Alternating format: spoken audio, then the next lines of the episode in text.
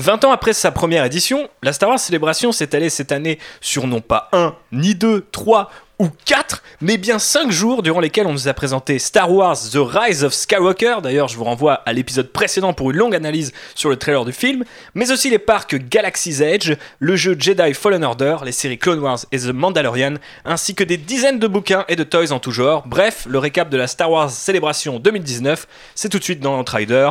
Jibouille, mets la gomme.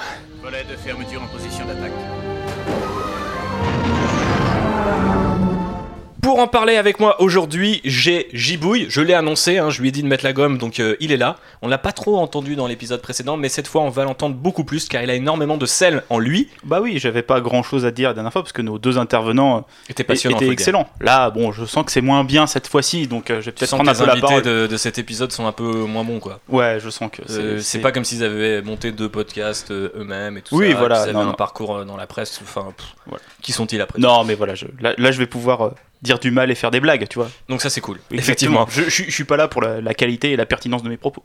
Tout à fait. Je suis là pour me moquer des nains. Ah, super, ça commence bien. Euh, on a aussi Constance de retour euh, de son passage euh, du côté de Canto Bight pour un enterrement de vie de fille. Comment ça se passe, Constance, et qui est Phobos, et qui est spécialiste des parcs d'attractions. Bah pas de mère en fille en fait, parce que c'était la première, première génération. Donc il faudra, faudra que tu aies des, faudra attendre que tu aies des petits bébés Skywalker. Tout à fait, pas Voilà. de pression. Non, Euh, non, c'était cool et tout ce qui se Pas passe sur Cantobite reste sur Cantobite. Exactement. Et enfin, j'ai l'honneur, l'immense privilège d'accueillir l'autre Wookie de cette bande. Ou peut-être est-il un alien d'un autre genre que vous n'avez pas encore rencontré, mais que vous avez sans doute déjà entendu, puisque c'est David d'Actioner. Comment ça va? Ça va très bien. Chaud pour parler de Star Wars? Ouais, chaud. Moi, c'est très dur de parler parce que bah, j'ai un bout de carotte dans la bouche, donc je sais pas si vous l'entendez, mais je vais continuer de parler quand même parce que c'est rigolo. Et euh, je vais vous proposer de passer tout de suite au panel Galaxy's Edge, parce que on commence par le moment Phobos, c'est comme ça, avec une voix euh, digne des plus grands parcs d'attraction. Tout à fait. Euh, je pense qu'il me faudrait mon propre jingle Galaxy's Edge, un de ces quatre, ou peut-être JB, si tu peux nous concocter ça, ça serait cool. Si, si quelqu'un est chaud et nous écoute, euh, allez-y. Franchement, allez-y. T'as 600 balles ou pas? C'est mon tarif maintenant.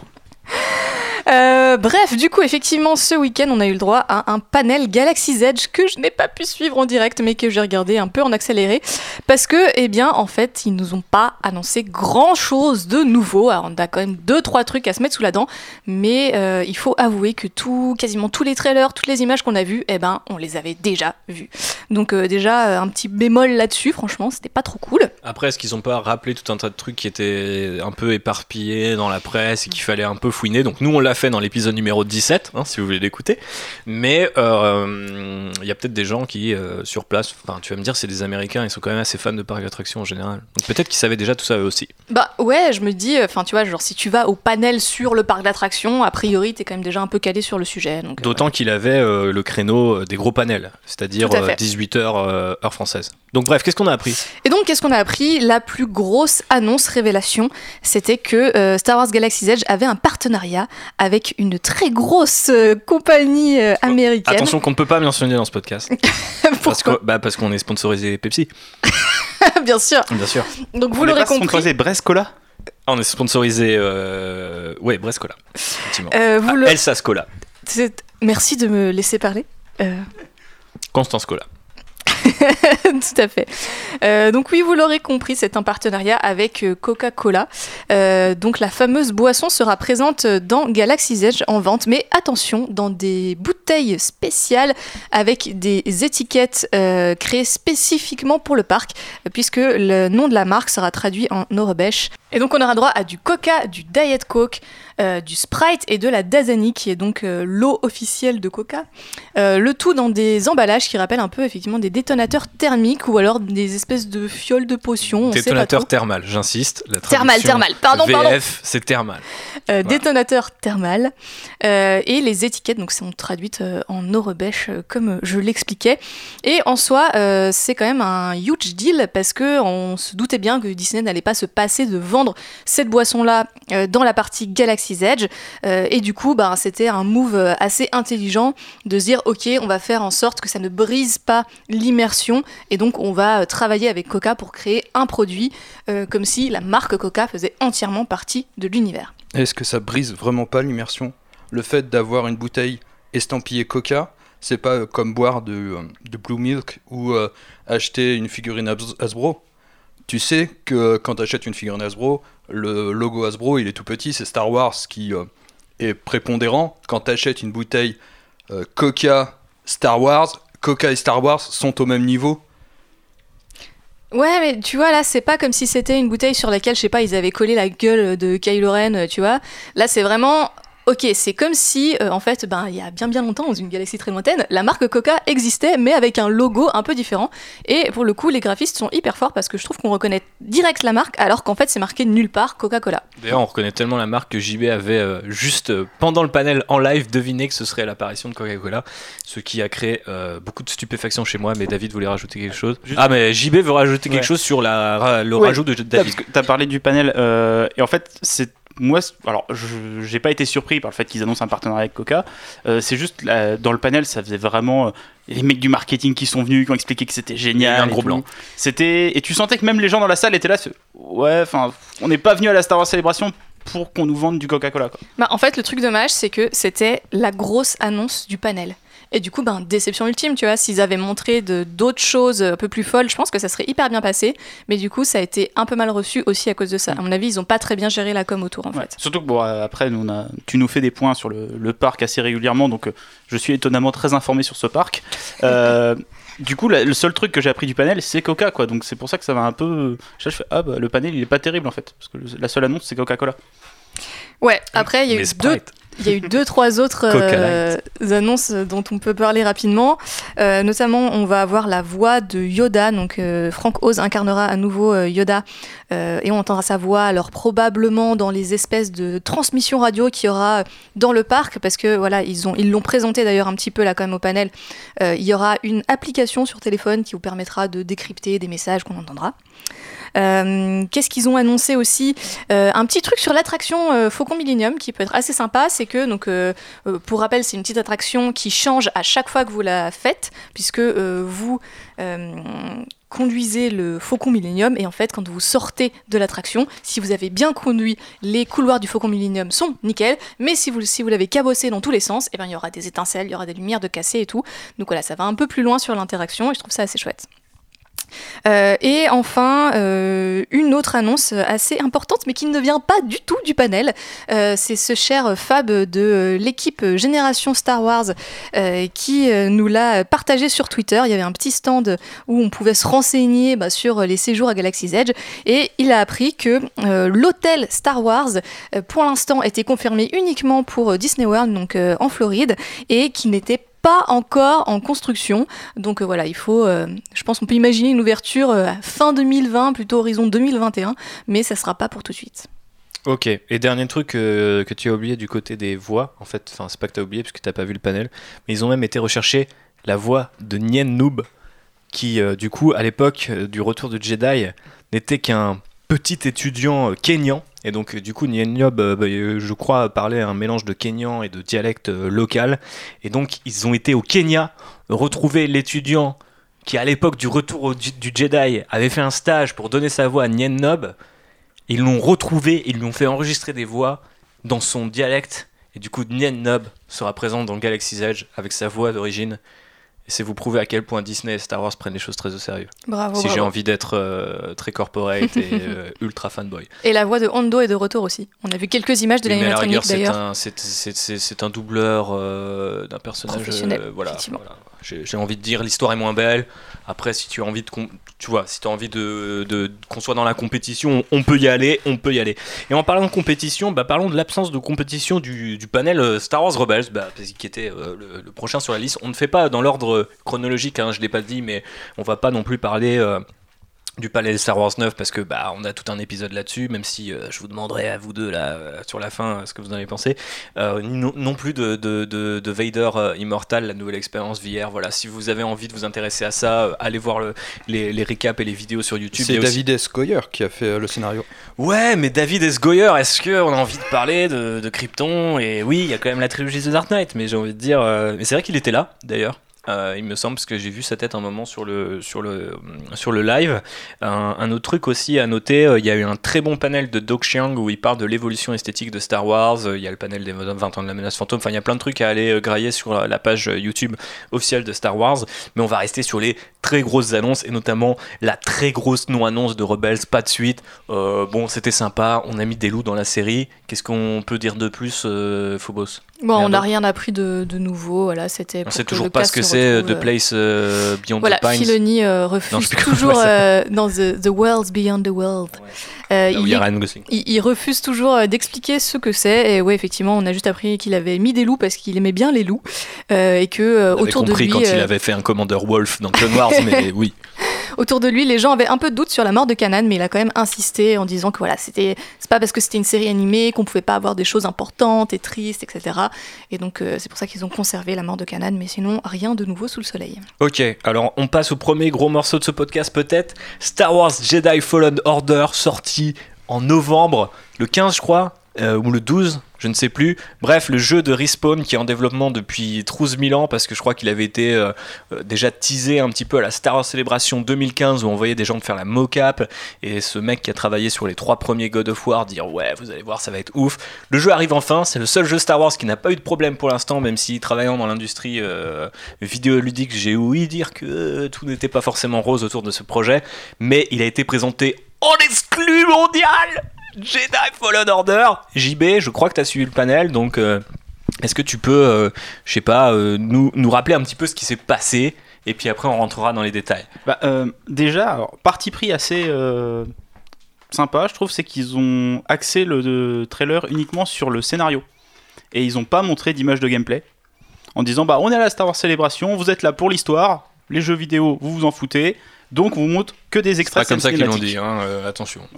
Donc on sait très bien que bah, les extraits de gameplay, on les aura à l'E3. Mais bon, moi j'ai été un peu refroidi quand même. Parce que déjà, je, je vois le personnage principal et je me dis, putain, il a vraiment pas de charisme quoi. Et à la fin du panel, bah, il faut arriver Jérôme le Joker. quoi.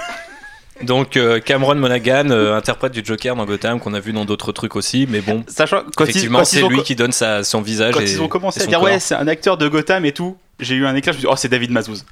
Et là, d'un seul coup, j'étais chaud. Et après, je me suis dit, ah bah non, en fait, c'est le Joker. Putain, t'imagines la zouletterie, tu fais devenir David Mazouz, il a genre quoi euh, On dirait il a 12 ans le mec, enfin bref. Non, bah maintenant, il a, il a une cagoule en cuir et tout.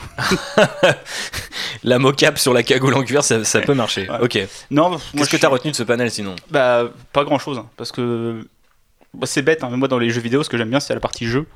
Là, on en a pas vu, Ok. Donc on sait pas ce que ça sera. Ils ont l'air de. Ils ont dit quand même que c'était très. euh, Oui, donc alors, effectivement un jeu narratif. jeu narratif, euh, solo, pas de multijoueur, pas de microtransactions.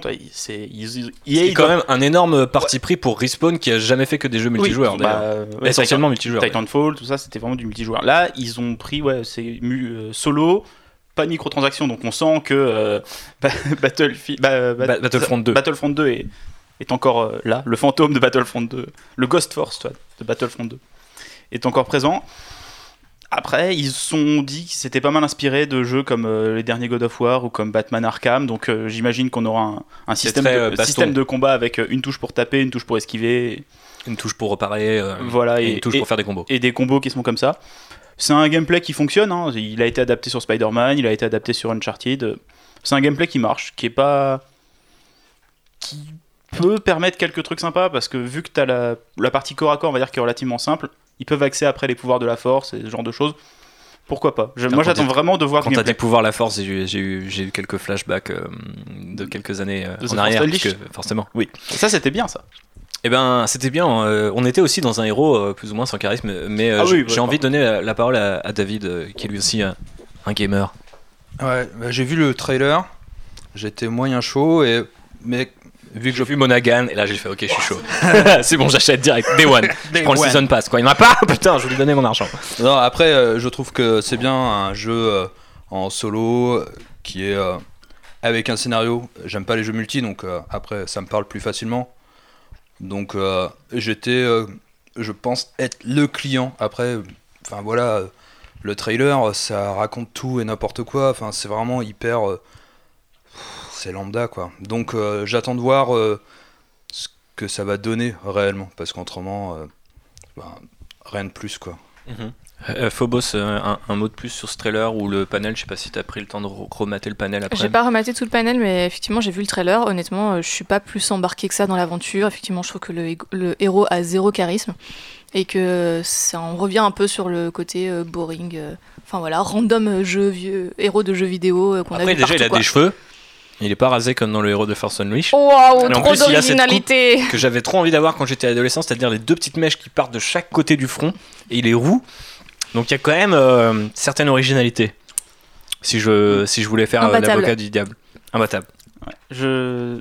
Alors après, j'imagine que sur un jeu scénarisé, où en plus ils ont pris un acteur et tout ça, c'est un peu compliqué, mais ça, ils ont quand même accès, bon, je vais revenir au panel Star Wars 9, sur euh, vraiment la diversité dans Star Wars, tout le monde peut être dans Star Wars et tout, et là, bah, on se retrouve avec un, un mec blanc, quoi. Mais, mais là, le pire, c'est qu'ils l'ont dit genre Everybody can become a Jedi. Et après, tu vois le trailer et tu fais Ah, pas vraiment en fait. Après, je sais pas, parce que c'est aussi un. Je vais jouer à Assassin's Creed Odyssey récemment et je suis en train d'attaquer Horizon Zero Dawn. C'est aussi un problème, entre guillemets, d'avoir des persos, on va dire, euh, échangeables ou euh, qui peuvent changer de genre. Parce que dans leur écriture, ça aussi crée des personnages. Je trouve que c'est le cas dans Assassin's Creed où les euh, ils sont sassy. Genre, leur personnalité, c'est ils sont badass. Mais ils ont zéro développement. Et d'un coup, t'arrives dans un jeu comme Horizon Zero Dawn, tu peux pas choisir ton personnage et t'es obligé d'aimer entre guillemets ce personnage si tu veux continuer le jeu. Après, là, le problème, c'est qu'effectivement, bah, euh, c'est un mâle blanc dominant. euh, Il est rouquin. Bon, euh, est-ce qu'on peut considérer ça comme une minorité, genre Non. Mais euh, mais je sais pas, je trouvais qu'il y avait quand même un certain swag. J'irais pas jusqu'à dire euh, Young Clint Eastwood comme ils l'ont dit dans le panel, euh, from Jerome le Jedi to, euh, to Clint Eastwood euh, real quick. Mais euh, ouais, je sais pas, je suis pas si choqué que ça en fait, bizarrement, par ce personnage. Au contraire, je trouve qu'il a une, il a une bonne tête. Mais c'est peut-être, je suis peut-être juste un gros Yankee en fait. Ouais, moi j'attends vraiment de voir du gameplay. C'est c'est pour un jeu vidéo, c'est important. Il y a que Dragon Quest où j'achète, tu vois, je me pose pas la question. Mais on marqué sait que- Dragon Quest, j'achète. Par contre, Là, je on veux voir du gameplay. On sait que le jeu est écrit euh, en partie par les mecs qui ont travaillé sur Star Wars Rebels euh, et euh, Clone Wars, donc ça permet aussi de faire la transition par rapport à ce qui existe déjà. Après, on sait que Lucasfilm, depuis rachat de Disney, sont quand même relativement euh, versés dans l'art du cross-média, en tout cas pas forcément pour faire des, des, des événements, mais au moins faire en sorte que les trucs soient à peu près cohérents. Je sais qu'il y en a deux trois là qui sont en train de sauter de leur siège ou de peu importe là où ils m'écoutent, mais euh, euh, à l'échelle en fait du, du spectre de tout ce qu'ils ont sorti, croyez-moi, c'est plutôt costaud. Et euh, notamment, je pense là par exemple à la, à la présence des inquisiteurs. Donc il y a la Second Sister qui avait été introduite dans Vador 19 de Charles Soule, euh, personnage qui était tout de suite un peu marquant dans le comics, qui fait son retour. Charles Soule avait euh, aussi tenté de créer des Stormtroopers spéciaux pour accom- ac- accompagner les inquisiteurs, qui ont été du coup développés euh, en parallèle avec les équipes de Respawn, qui s'appellent donc les Purge Troopers, parce qu'il fallait pas tout de suite qu'on soit contre les inquisiteurs dans le jeu vidéo en termes de, j'imagine, le gameplay, la façon dont ils progressent, etc. Donc là, on va affronter des troopers qui sont en gros noir et rouge avec des bâtons de Magna Guard de, de Grievous pour pouvoir euh, parer votre sabre laser.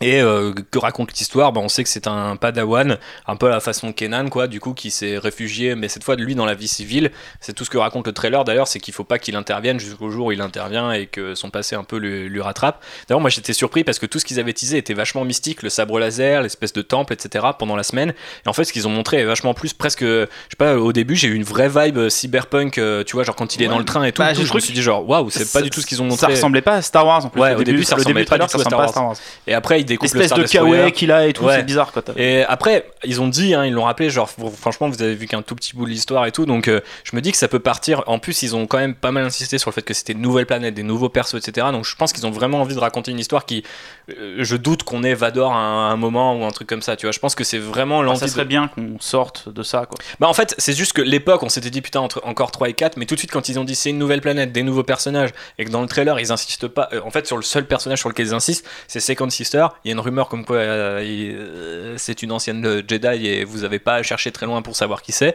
vu que son identité n'a été révélée ni dans le comics de Charles Soule et que là aussi ils l'ont teasé un petit peu. Mais je pense qu'il y aura pas non plus voilà des, énormes caméos. Si ça peut raconter un truc dans cette époque qui est déjà un peu vu et revu, mais euh, d'un autre côté de la galaxie, euh, ils ont aussi parlé du sabre laser, le fait qu'il évolue. On a vu sa tenue, elle était. D'ailleurs, sa tenue est inspirée, je crois, des premiers dessins de Ralph McQuarrie à l'époque où Luke Skywalker devait potentiellement être une femme. À un moment, ils ont montré un truc où il est dans une espèce de jungle avec son robot qui s'appelle BD-1 pour Buddy Droid One, qui est trop mignon d'ailleurs. On dirait une sorte de Wally qui vole. Bon, après, c'est son grave pompé le design de Wally parce qu'on dirait vraiment deux paires de jumelles, qui- enfin une paire de jumelles qui volent. Ouais, j'ai vraiment, moi j'ai trouvé plus qu'il ressemblait à Rob, le, le robot de Nintendo. Avec ah les ouais, c'est vrai qu'il y, a un- délire aussi, ouais, pourquoi pas. Et euh, on a aussi appris que du coup, euh, à un moment, il a une espèce de mentor qui est elle-même une ancienne Jedi, ce que j'ai trouvé intéressant, et qui du coup, depuis la, du, point de vue de la diversité, Phobos euh, est une nana noire qu'on voit brièvement dans le trailer. Mais du coup, j'ai trouvé éventuellement intéressant si c'est vraiment une Jedi à la retraite et qu'elle l'aide juste sur le fait que bah je vais t'apprendre comment on gère la force mais j'interviens pas forcément après on la voit dans un, dans un vaisseau à un moment donc j'en doute mais je sais pas je trouve qu'il y a une enfin de ce qu'on a vu la proposition j'y crois plus que ce qu'on m'avait teasé au, départ. Donc euh, on verra si le gameplay et le reste de l'histoire m'intéresse parce que euh, bon bah ils ont ils ont vraiment insisté jusqu'à euh, Cameron Monaghan lui-même de dire ouais il fallait absolument que le combat tu vois enfin ait l'impression d'être réaliste que ça soit vraiment addictif etc etc donc s'ils travaillent déjà si on a déjà un jeu solo Star Wars même si l'histoire est un peu commune mais que le combat est cool et que l'histoire est à peu près bien tenue Enfin, je sais pas, je dis pas non, quoi. Tu vois, avec tout le mal qu'on a eu sur les jeux vidéo Star Wars Oui, récemment. c'est- non, euh, c'est ça, c'est que on- là en ce moment on est quand même dans une sale période pour les jeux vidéo Star Wars. Si on a un truc ne serait-ce que correct, mhm. c'est déjà pas mal. Bon, euh, un truc à rajouter avant qu'on rappelle la date de sortie qui est donc le 15 novembre 2019, car c'est marqué sur ma fiche. Euh, on va garder hein, le gros truc, le gros truc pour la fin, parce que je sens que sinon vous n'allez pas avoir d'attention. Et donc du coup là, on va passer un petit interlude. Encore une fois, hein, si vous voulez faire des génériques, n'hésitez pas. Petit interlude littérature. Euh, on a eu un panel dédié au roman Star Wars. Donc là, je vais passer le peut-être le micro à David. Je sais pas s'il a noté deux trois trucs, mais au moins on peut en discuter parce que David est un puits de science du côté de la littérature et du côté de plein d'autres sujets d'ailleurs. Il ne faut pas le réduire à un seul. Mais bref, il y avait un panel avec pas mal d'auteurs, dont Timothy Zahn. Euh, qui était, euh, je crois, du coup, euh, parrainé par Del Rey, qui est l'éditeur des, comics Star Wars, des romans Star Wars aux États-Unis. Un énorme panel avec des gros auteurs qui n'ont absolument rien annoncé. C'est-à-dire qu'aucun roman n'a été annoncé à, cette Star Wars célébration. Et je crois d'ailleurs que c'est à peu près le cas des comics aussi, donc c'est assez curieux. C'est-à-dire qu'ils ont quand même invité des gens, des gens ont beaucoup parlé, bah, c'est Chicago, c'est aux États-Unis, donc c'est quand même, j'imagine, plutôt facile de faire venir les, auteurs. Et du coup, on a appris des choses comme le fait que Hera Syndulla fera une apparition dans Alphabet Squadron, le, roman à venir sur euh, ce- ce- cet escadron de vaisseaux qui continue à traquer les méchants impériaux, euh, les chasseurs de nazis version Star Wars. Euh, on a, assez, on, a aussi appris que euh, on aura Orson Krennic euh, développé dans le troisième bouquin euh, de Throne, donc qui s'appellera Throne Treason, par rapport à sa dynamique. Euh, Krennic veut l'étoile noire, Throne sera plus en mode est-ce que c'est pas mieux d'investir toute cette thune? C'était déjà teasé dès le premier bouquin dans une flotte et dans l'idée de contrôler avec des vaisseaux, donc euh, qui est quand même un, un angle d'attaque euh, qui a vraiment permis, je trouve, à Timothy Zahn de s'ancrer euh, tout de suite dans le. Je sais pas ce que t'en penses, David, mais dans le, nouvel, dans le nouveau canon. Ouais, mais je trouve que, enfin, faut lire hein, le livre de Throne. euh, le premier, il est vraiment excellent. euh. Moi, j'ai lu que le premier pour le moment. Ouais, j'ai Euh, pas lu le deuxième encore qui est centré sur sa relation avec Vador. Et la dernière, entre guillemets, grosse annonce, puisqu'il n'y a pas eu d'annonce, je le rappelle, c'est que l'audiobook qui sera consacré euh, au conte euh, Doku, donc c'est juste un audiobook, il me semble que c'est pas un roman, c'est essentiellement fait du point de vue euh, du euh, audio, enfin du point de vue audio, du coup du, du, point d'oreille audio, je ne sais pas comment on dit, mais en fait je me suis embrouillé parce que je voulais dire du point de vue d'Assage Ventress en fait, voilà, donc euh, c'est une manière assez originale de raconter l'histoire de Doku, mais à la rigueur, pourquoi pas. Bref, pas d'annonce, si ce n'est que Timothy Zahn et pas mal d'auteurs ont un peu teasé ce qu'ils aimeraient faire à l'avenir en fait. Et Zahn a expliqué que son futur avec Star Wars s'arrêterait pas sur réinstaurer Throne dans le canon. Donc qu'est-ce qu'on en pense? Est-ce que est-ce que toi David ça t'intrigue ou est-ce que tu aurais peut-être envie de le voir sur quelque chose en particulier Euh, Je sais pas. Là je te, je sais que je te prends de court parce que. Ouais, non, mais bah déjà, je veux lire euh, déjà To et voir après jusqu'où il va parce que ce personnage, euh, je trouve que tel qu'il l'a amené dans le nouveau canon et tel qu'il est vraiment euh, comme personnage un peu euh, comme ça à la marge, en train de questionner euh, ce que euh, font euh, les autres. Euh, il y a quelque chose de très, euh, de très subtil dans ce personnage et dans le rapport qu'il a à Dark Vador et à toute l'autorité qui est assez génial. Mais après, ouais, non, je. En tout cas, c'est intéressant que dans cette dynamique, euh, on l'a un petit peu entendu aussi dans le panel The Mandalorian, sur lequel on va bientôt revenir, je vous jure, accrochez-vous, euh, que euh, on parle quand même pas mal de l'univers Legends de plus en plus, que ce soit du côté des fans. euh, je sens que la parole se libère aussi un petit peu du côté de Lucasfilm, où les gars disent, ok, très clairement, il y a des trucs de Legends qui vont revenir. On va en parler aussi un petit peu vite fait pour les comics, The Mandalorian très clairement aussi. Euh, et là, le fait que Zan dise, voilà, mon futur sur Star Wars, ça s'arrête pas à, à ça veut très clairement dire qu'on lui a dit, gros, si t'as d'autres idées, enfin, tu es le bienvenu, euh, tant que ça n'implique pas euh, des Yuzenburg. Alors, euh, bref, on va passer du côté des comics parce qu'on est toujours dans ce qui vous intéresse pas, c'est-à-dire eh ben, des choses qu'il faut lire, hein. même s'il y a des images, bah, c'est quand même un peu chiant. Et je me perds dans mes notes parce que mine de rien, j'ai au moins quatre fiches devant moi. Alors, est-ce que je vais les trouver? Oui, Marvel. Alors qui était là? Eh bien, il y avait ce bon euh, Greg Pak, il y avait Ethan Sachs, qui est un ancien journaliste et qui a percé chez Marvel avec Old Man Hawkeye, très bonne série, je vous la recommande, et qui écrira la série, euh, je regarde Phobos parce que euh, c'est la série Galaxy's Edge. Et bref, on a eu d'ailleurs une preview de, de Galaxy's Edge avec bah, des pages intérieures, etc. On nous a expliqué qu'effectivement la série nous expliquerait comment Doc Ondar, l'espèce de, de gros alien qui gère le, le- le marché noir de Batu, euh, un petit peu les artefacts en sa possession. Donc euh, je sais pas exactement comment ça peut faire une histoire, mais potentiellement ça peut être assez cool, surtout que Ethan Sachs euh, a écrit euh, le je crois un one shot euh, consacré à Mace Windu.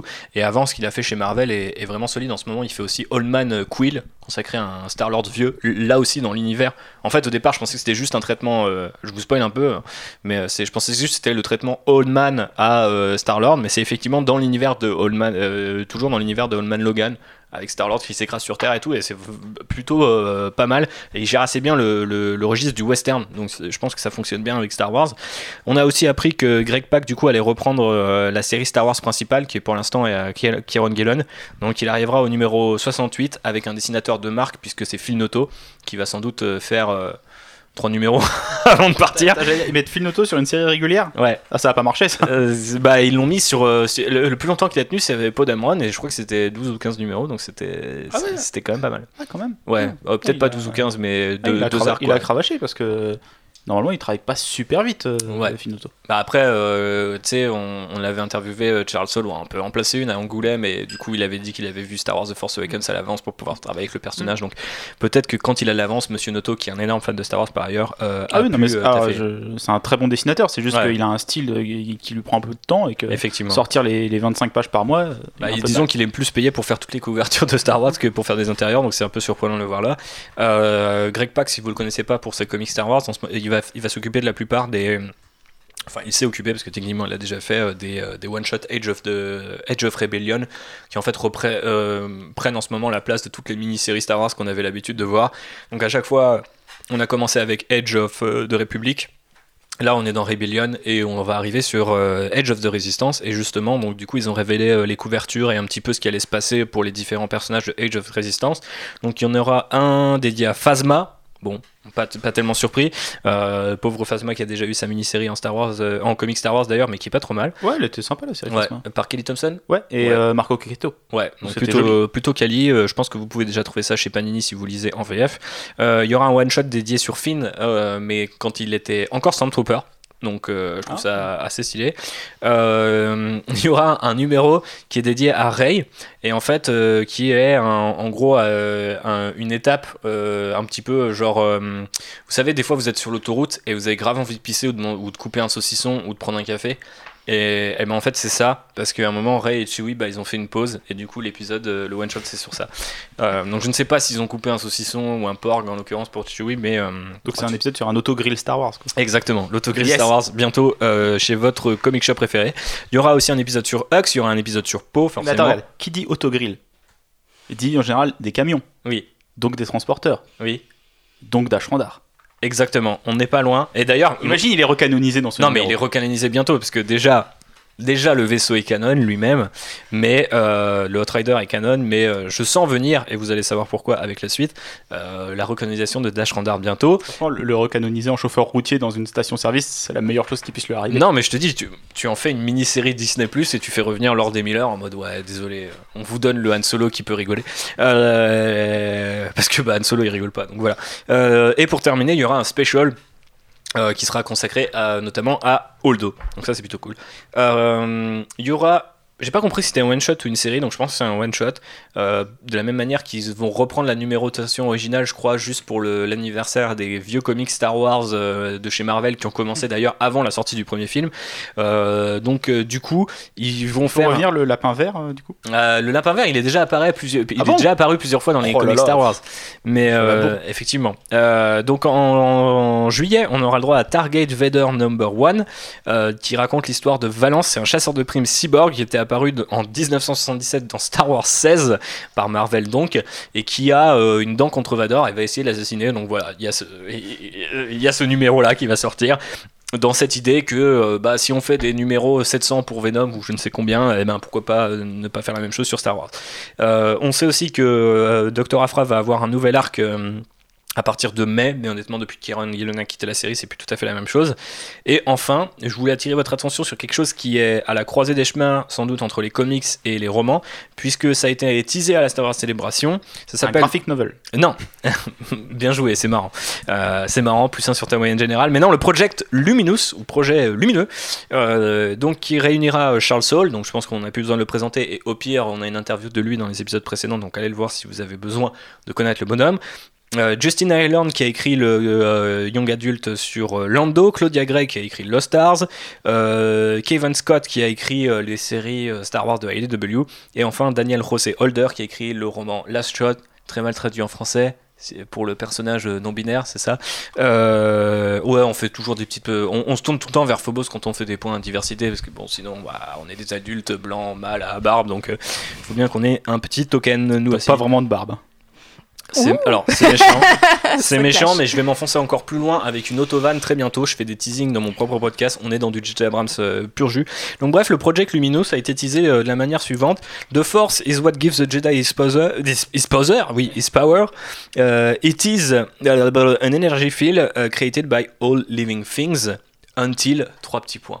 Donc voilà le seul truc qu'on sait sur le Project Luminous, qui rassemble donc euh, un auteur de comics et des auteurs de romans, enfin deux auteurs de comics et euh, des auteurs euh, de romans, sachant que Charles Soule a écrit son premier roman, The Oracle euh, il n'y a pas si longtemps. Donc qu'est-ce que c'est et de quoi ça parle? Je sais pas si avec ce teasing vous avez des idées. Il y a des gens qui ont dit ouais peut-être un- une anthologie sur les droïdes et leur rapport à la force, des trucs complètement flingués.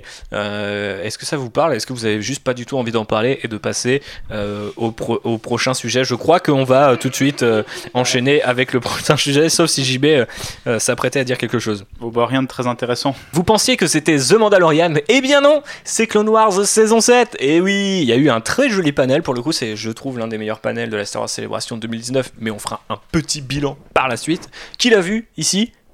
Quelqu'un l'a vu? Alors il faut dire non dans le micro, c'est mieux que de faire non de la tête.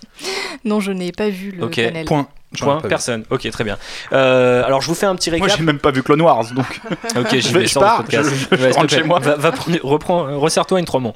Euh, bref, euh, bah, le panel c'est c'est ouvert sur le trailer de The Force Awakens euh, que vous aimez tous. hein. le deuxième, il est vraiment génial, c'est vrai, la musique et tout est hyper bien, mais avec des images de Clone Wars qui récapent justement Clone Wars hein, pour JB.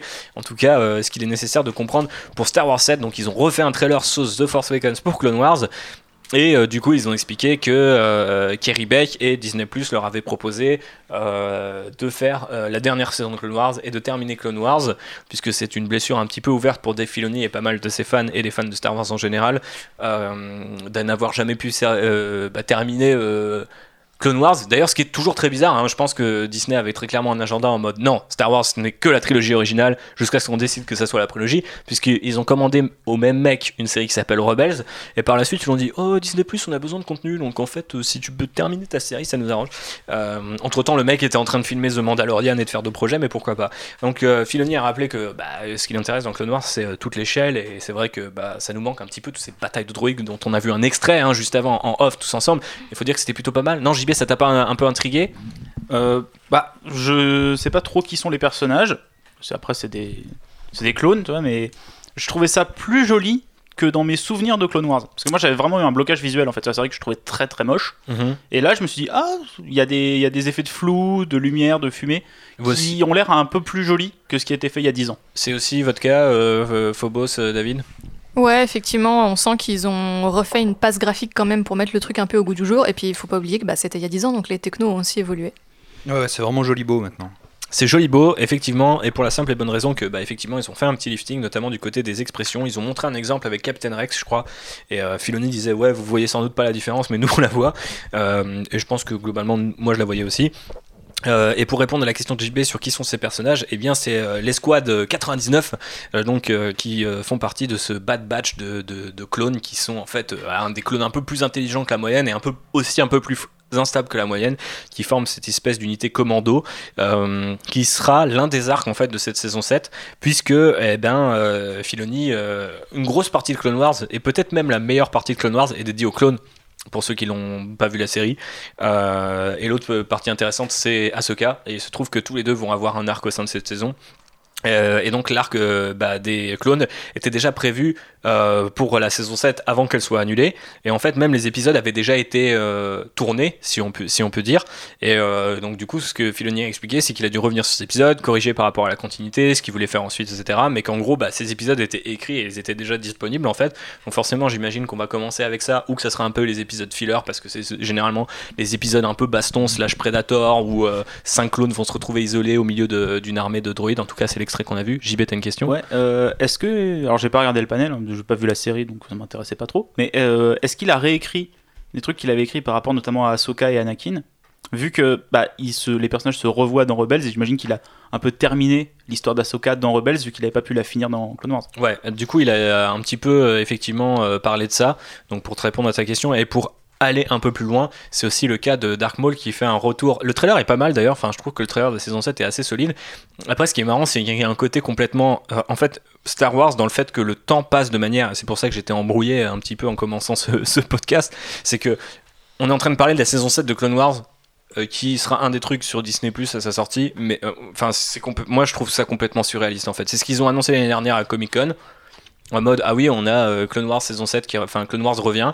Et en même temps on a eu Rebels et t'as un peu l'impression que des personnages notamment Ahsoka notamment Maul ont eu la fin de leur histoire. Et en fait raconter une espèce de, de milieu de milieu est super bizarre et que ça puisse exciter les gens et je trouve encore plus bizarre tu vois enfin je sais pas c'est comme si du jour au lendemain euh, tu disais on va faire une suite à Daredevil de Ben Affleck. Enfin tu vois les gens enfin non parce que en termes de qualité c'est pas ça. Mais tu vois genre les gens seraient pas en mode ouah truc de ouf tu vois genre pourquoi vous faites ça?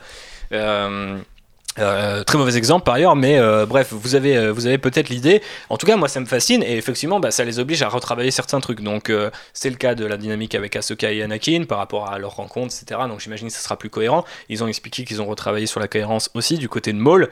Avec le siège de Mandalore qui est le troisième arc, donc on va avoir un arc sur les clones, un arc sur Ahsoka, parce qu'à bah, la fin de la saison 6, elle quittait l'ordre Jedi, il était un peu forcé euh, d'une manière ou d'une autre, euh, de manière un peu passive et agressive, elle était un peu en mode genre soit je reste là, mais en gros personne me croit, ou soit je me tire et j'essaie de faire la justice moi-même.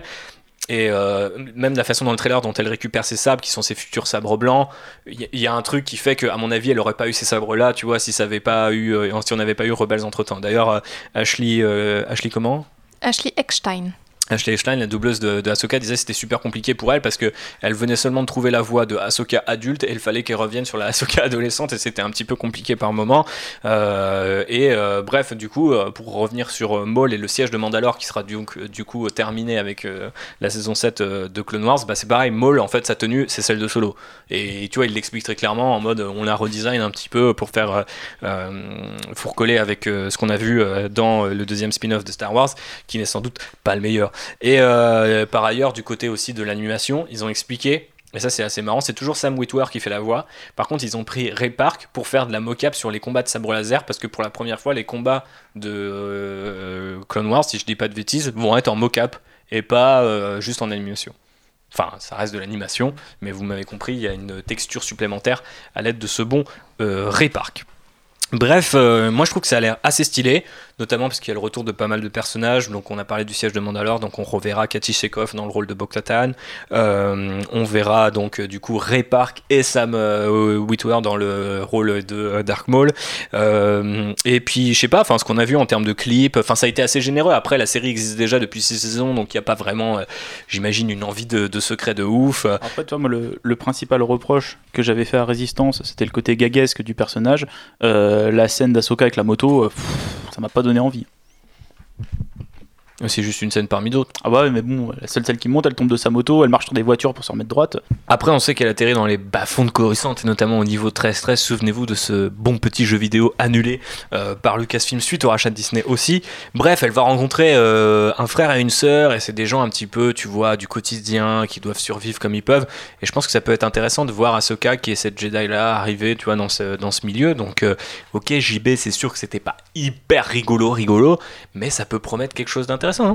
Justement, moi, c'est le côté rigolo, rigolo qui m'a dérangé, quoi. Je pensais, ah, les, Ouais, les mais gags tu juges tout. euh, une nouvelle saison à, à une scène de 30 secondes. Ouais, et j'ai pas vu les six premières saisons, donc En euh, plus, mon donc, avis euh, ne devrait pas compter, tu vois. Effectivement, donc. euh, Mais je suis un homme blanc, donc je m'exprime. Ah, On m'a éduqué comme ça. je ne sais plus vraiment euh, quoi dire euh, après ça, si ce n'est que euh, effectivement, donc on a eu cet extrait-là, on a eu l'extrait qui vous a permis de dire que vous trouviez ça plus joli, vous trois, donc qui était la grosse bagarre contre des droïdes. Et le dernier extrait, donc c'était un épisode qui n'était pas encore terminé.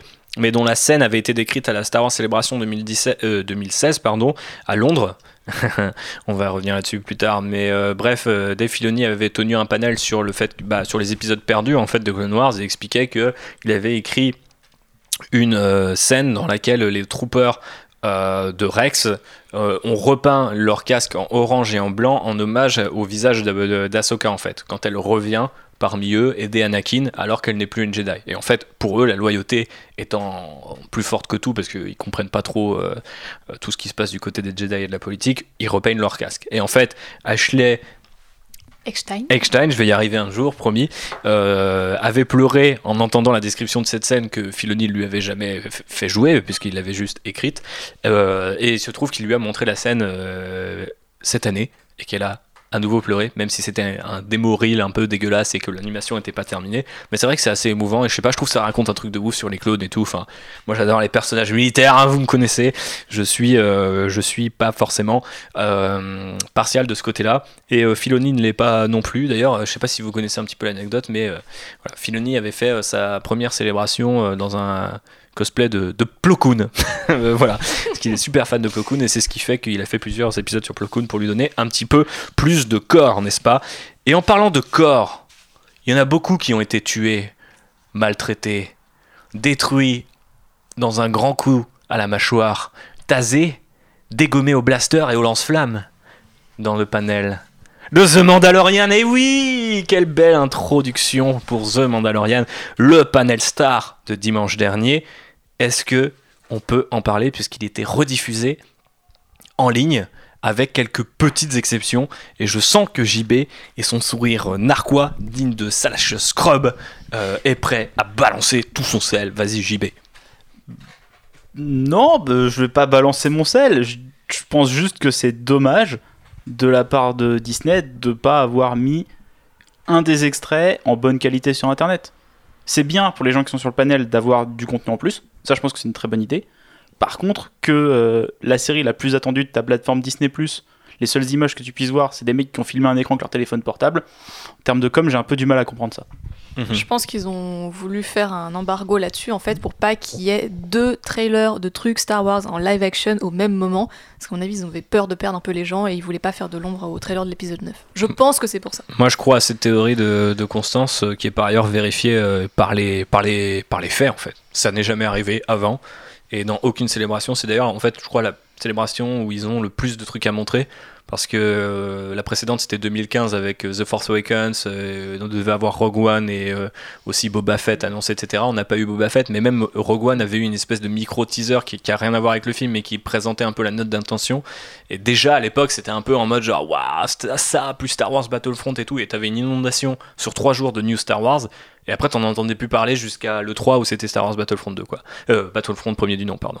Et du coup, j'ai un peu l'impression que là, euh, multiplié par le fait qu'il y avait 5 jours, c'est fort possible que les mecs se soient dit, on montre rien parce que les gens vont être confus ou vont pas comprendre dans quelle époque on est et c'est un- enfin je pense que c'est un vrai problème Marvel Studios ne l'a pas parce que tout est linéaire mais même eux tu vois genre quand on a été voir Captain Marvel pour prendre un exemple les gens avaient dit euh, ah non mais euh, vous êtes trop dur avec la fin d'Infinity War tout le monde y croit parce que personne ne sait qu'il y a un Spider-Man 2 qui arrive entre temps ils ont balancé la bande-annonce de Spider-Man 2 avant euh, Endgame et quand on a été voir Captain Marvel et qu'on a vu la bande-annonce de Spider-Man 2 la réaction dans les- des gens dans la salle c'était attends what? Il est vivant? Genre, on s'est bien fait avoir. Et du Oui, coup, je me dis, on peut avoir ce genre d'effet Star Wars aussi. oui, tu mais tu as le trailer, bah, le teaser de Star Wars 9, et dans ce cas-là, tu balances le making-of de Mandalorian. C'est vrai. Et comme ça, les... Ça aurait été faisable. Enfin, C'est- c'est pour moi, c'était le, pour moi, c'était le seul compromis possible. Effectivement, balancer deux trailers, oui, je peux comprendre que les gens soient stupides et qu'ils n'arrivent pas à lire euh, le. Les gens, à sont, Star les Wars, gens quoi. sont stupides. hein, Je Ouais, pense qu'on n'est pas au obligé. bout d'un de- moment. euh, Oui. T'en as un qui s'appelle Star Wars 9 et l'autre qui s'appelle Star Wars The Mandalorian, tu vois. Ouais. Si les gens lisent pas quatre mots, euh, tu peux Ouais. rien faire pour eux, quoi. Effectivement. David, qu'est-ce qu'on peut faire C'est pour même eux contrevenir avec euh, leur nouvelle politique, c'est-à-dire de vouloir à la fois lancer une série, avoir des films. Si tu le montres pas, comment tu veux le faire exister dans l'esprit des gens Alors Mhm. oui, peut-être que ça peut phagocyter, l'un peut phagocyter l'autre. Et effectivement, The Mandalorian est supérieur à euh, Star Wars, euh, le dernier du nom. Mais euh, je pense que Hot take. tu veux dire Star Wars, le, tra- le trailer de Rise of the Skywalker je pense Rise of supérieur. Skywalker Ouais. Ouais, ok. L'ascension de Skywalker. Ouais. Oui, c'est vrai qu'on a eu le titre en français, tu fais bien de le rappeler. Donc je pense que euh, il faut euh, quand même que Disney dise ben oui on a un- on a une série ça va arriver. Moi je pense que s- ils l'ont pas mis parce que euh, au niveau international euh, la série va pas arriver en même temps Ouais, euh, chez tout le monde. aussi, Et je pense que c'est plus ça qui fait qu'ils retiennent un peu l'information et qu'ils la délivrent plus vers, vers les Américains que vers l'international. Hmm. C'est une excellente remarque et c'est vrai qu'il y a pas mal de gens, notamment du coup des Européens, parce que je fais le parallèle avec ce que tu viens de dire, dans ma timeline euh, qui était en mode genre euh, ouais euh, les mecs essayent de vendre Disney mais euh, ils te montrent pas euh, ce qui est censé être le, le flagship en fait de, de Disney ça, ça sera très clairement The Mandalorian parce que je doute qu'il y ait une série euh, Ma- Marvel Studios qui sorte d'ici là. Tu vois. Non, bah en plus, de toute façon, sur les, les images de Disney, des c'était menus, tout ça, il y avait Mandalorian, Mandalorian le- bandeau, gros. Donc, ouais. oui, oui, c'est la série sur laquelle ils vont vendre la plateforme. Après, euh, faut pas être con, quoi. Je veux dire, euh, en Europe, on va quand même le voir, le Mandalorian. Ouais, bah ouais. Non, mais après, je pense que le problème, c'est qu'ils ont pas, euh, j'ai envie de dire, euh, cette saison de Game of Thrones avant, et les, où les mecs ont compris que le piratage, ça, faisait leur business aussi, tu vois. Et euh, je sais pas si Disney d'ailleurs le comprendra un jour, et encore moins hein, peut-être en devenant la méga corporation qu'ils sont devenus en achetant Fox. C'est un vrai euh, problème qui a rien à voir avec euh, le sujet de ce podcast, mais euh, est-ce que les mecs vont comprendre que, bah, du coup, il y a la moitié, voire plus de la moitié, les trois quarts du monde qui ne verra pas The Mandalorian sur leur plateforme en fait. C'est un vrai c'est un vrai truc parce que je doute qu'ils deal euh, avec OCS ou n'importe qui d'autre euh, pour euh, pour essayer que ça arrive le 12 novembre. D'ailleurs ils nous ont pas dit si je enfin je crois que la diffusion en fait du de la série en plus sera classique. Ça sera un épisode par semaine si je dis pas de bêtises parce que je Ah crois que quand ils ont annoncé Disney Plus juste avant la Star Celebration avec leur panel ils ont expliqué que le premier épisode serait disponible le 12 novembre. Ça veut Ouais. pas forcément dire que les autres épisodes seront disponibles. Ouais, mais il me semble que dans le panel, je sais plus quelle actrice ou quel acteur a dit que c'était l'année pour binge watch du Star Wars. Donc peut-être que tous les épisodes Ah, c'est seraient disponibles. c'est possible Je sais pas, à mon avis, si je réfléchis Je en me termes souviens pas de marketing, euh, il vaut mieux qu'ils le fassent un par semaine pour créer en fait une, euh, un réflexe de je reviens sur la plateforme, etc. Oui. vu que ça sera neuf. À mon Bah, avis, ils ça permet aussi de ça. segmenter l'effet téléchargement quoi. Ça veut dire que bah euh, tu vois t'as pas euh, un fichier un connard qui chope le fichier et qui met tout d'un coup et puis euh, tu vois genre tout le monde en parle. Enfin l'effet Netflix il est il est réel tu vois genre ça crée des espèces de boules. Moi je me souviens de pour prendre un, un exemple un peu science-fictionnel aussi euh, genre Love Death and Robot euh, t'as l'impression que tout le monde en parle pendant un week-end en mode c'est le truc et t'arrives le lundi tu regardes et tu fais ah c'est pas si mal en fait. Enfin c'est bien mais c'est pas non plus euh, le Bah, truc dont tout le Moi, monde je l'ai pas maté cette série, mais j'ai vu des gens vendredi dire ah c'est la meilleure série du monde, et le dimanche des gens ah bah c'est de la merde. parle. ouais bah Enfin, oui. les gars, c'était il y a deux jours, euh, il y a eu 12 épisodes. euh, Non, mais moi, j'ai j'ai pas pas, envie le time. tu Mais du coup, j'ai pas envie de voir ça sur Star Wars. Bref, euh, le panel était assez spécial pour ça, euh, sachant qu'en plus, on rappelle aujourd'hui, euh, enfin aujourd'hui, cette année, les, les panels, euh, même si tu faisais la queue, ça ne servait à rien, puisqu'en fait, tout était tiré au sort avant la Star Wars Célébration. Mhm. Donc les gens qui étaient là. Est-ce qu'ils avaient plus de chances d'être récompensés ou moins de chances? Je sais pas trop, c'est juste le hasard. Et comme le dirait le Joker, euh, non, c'est euh, Arvidan qui dit ça, et ben c'est euh, peut-être la, la seule vraie justice. Euh, Après, on dit du mal sur le panel, sur les trailers, tout ça. Moi, je trouve que c'était un panel qui était très généreux. Alors voilà, justement, je voulais parler du panel parce que j'ai entendu, j'ai deux sons de cloche. Donc à ma gauche, j'ai Phobos qui a trouvé que c'était globalement chiant. Moi, j'ai trouvé deux choses que c'était hyper bien de pas avoir un host. Peu importe ce qu'on peut penser de John Favreau et de, des Filoni, on peut être fan ou pas. En fait, moi, ce qui m'énerve euh, dans la Star Wars Célébration, c'est ce côté. euh, ils l'ont pas encore niveau E3, ça dépend les hosts.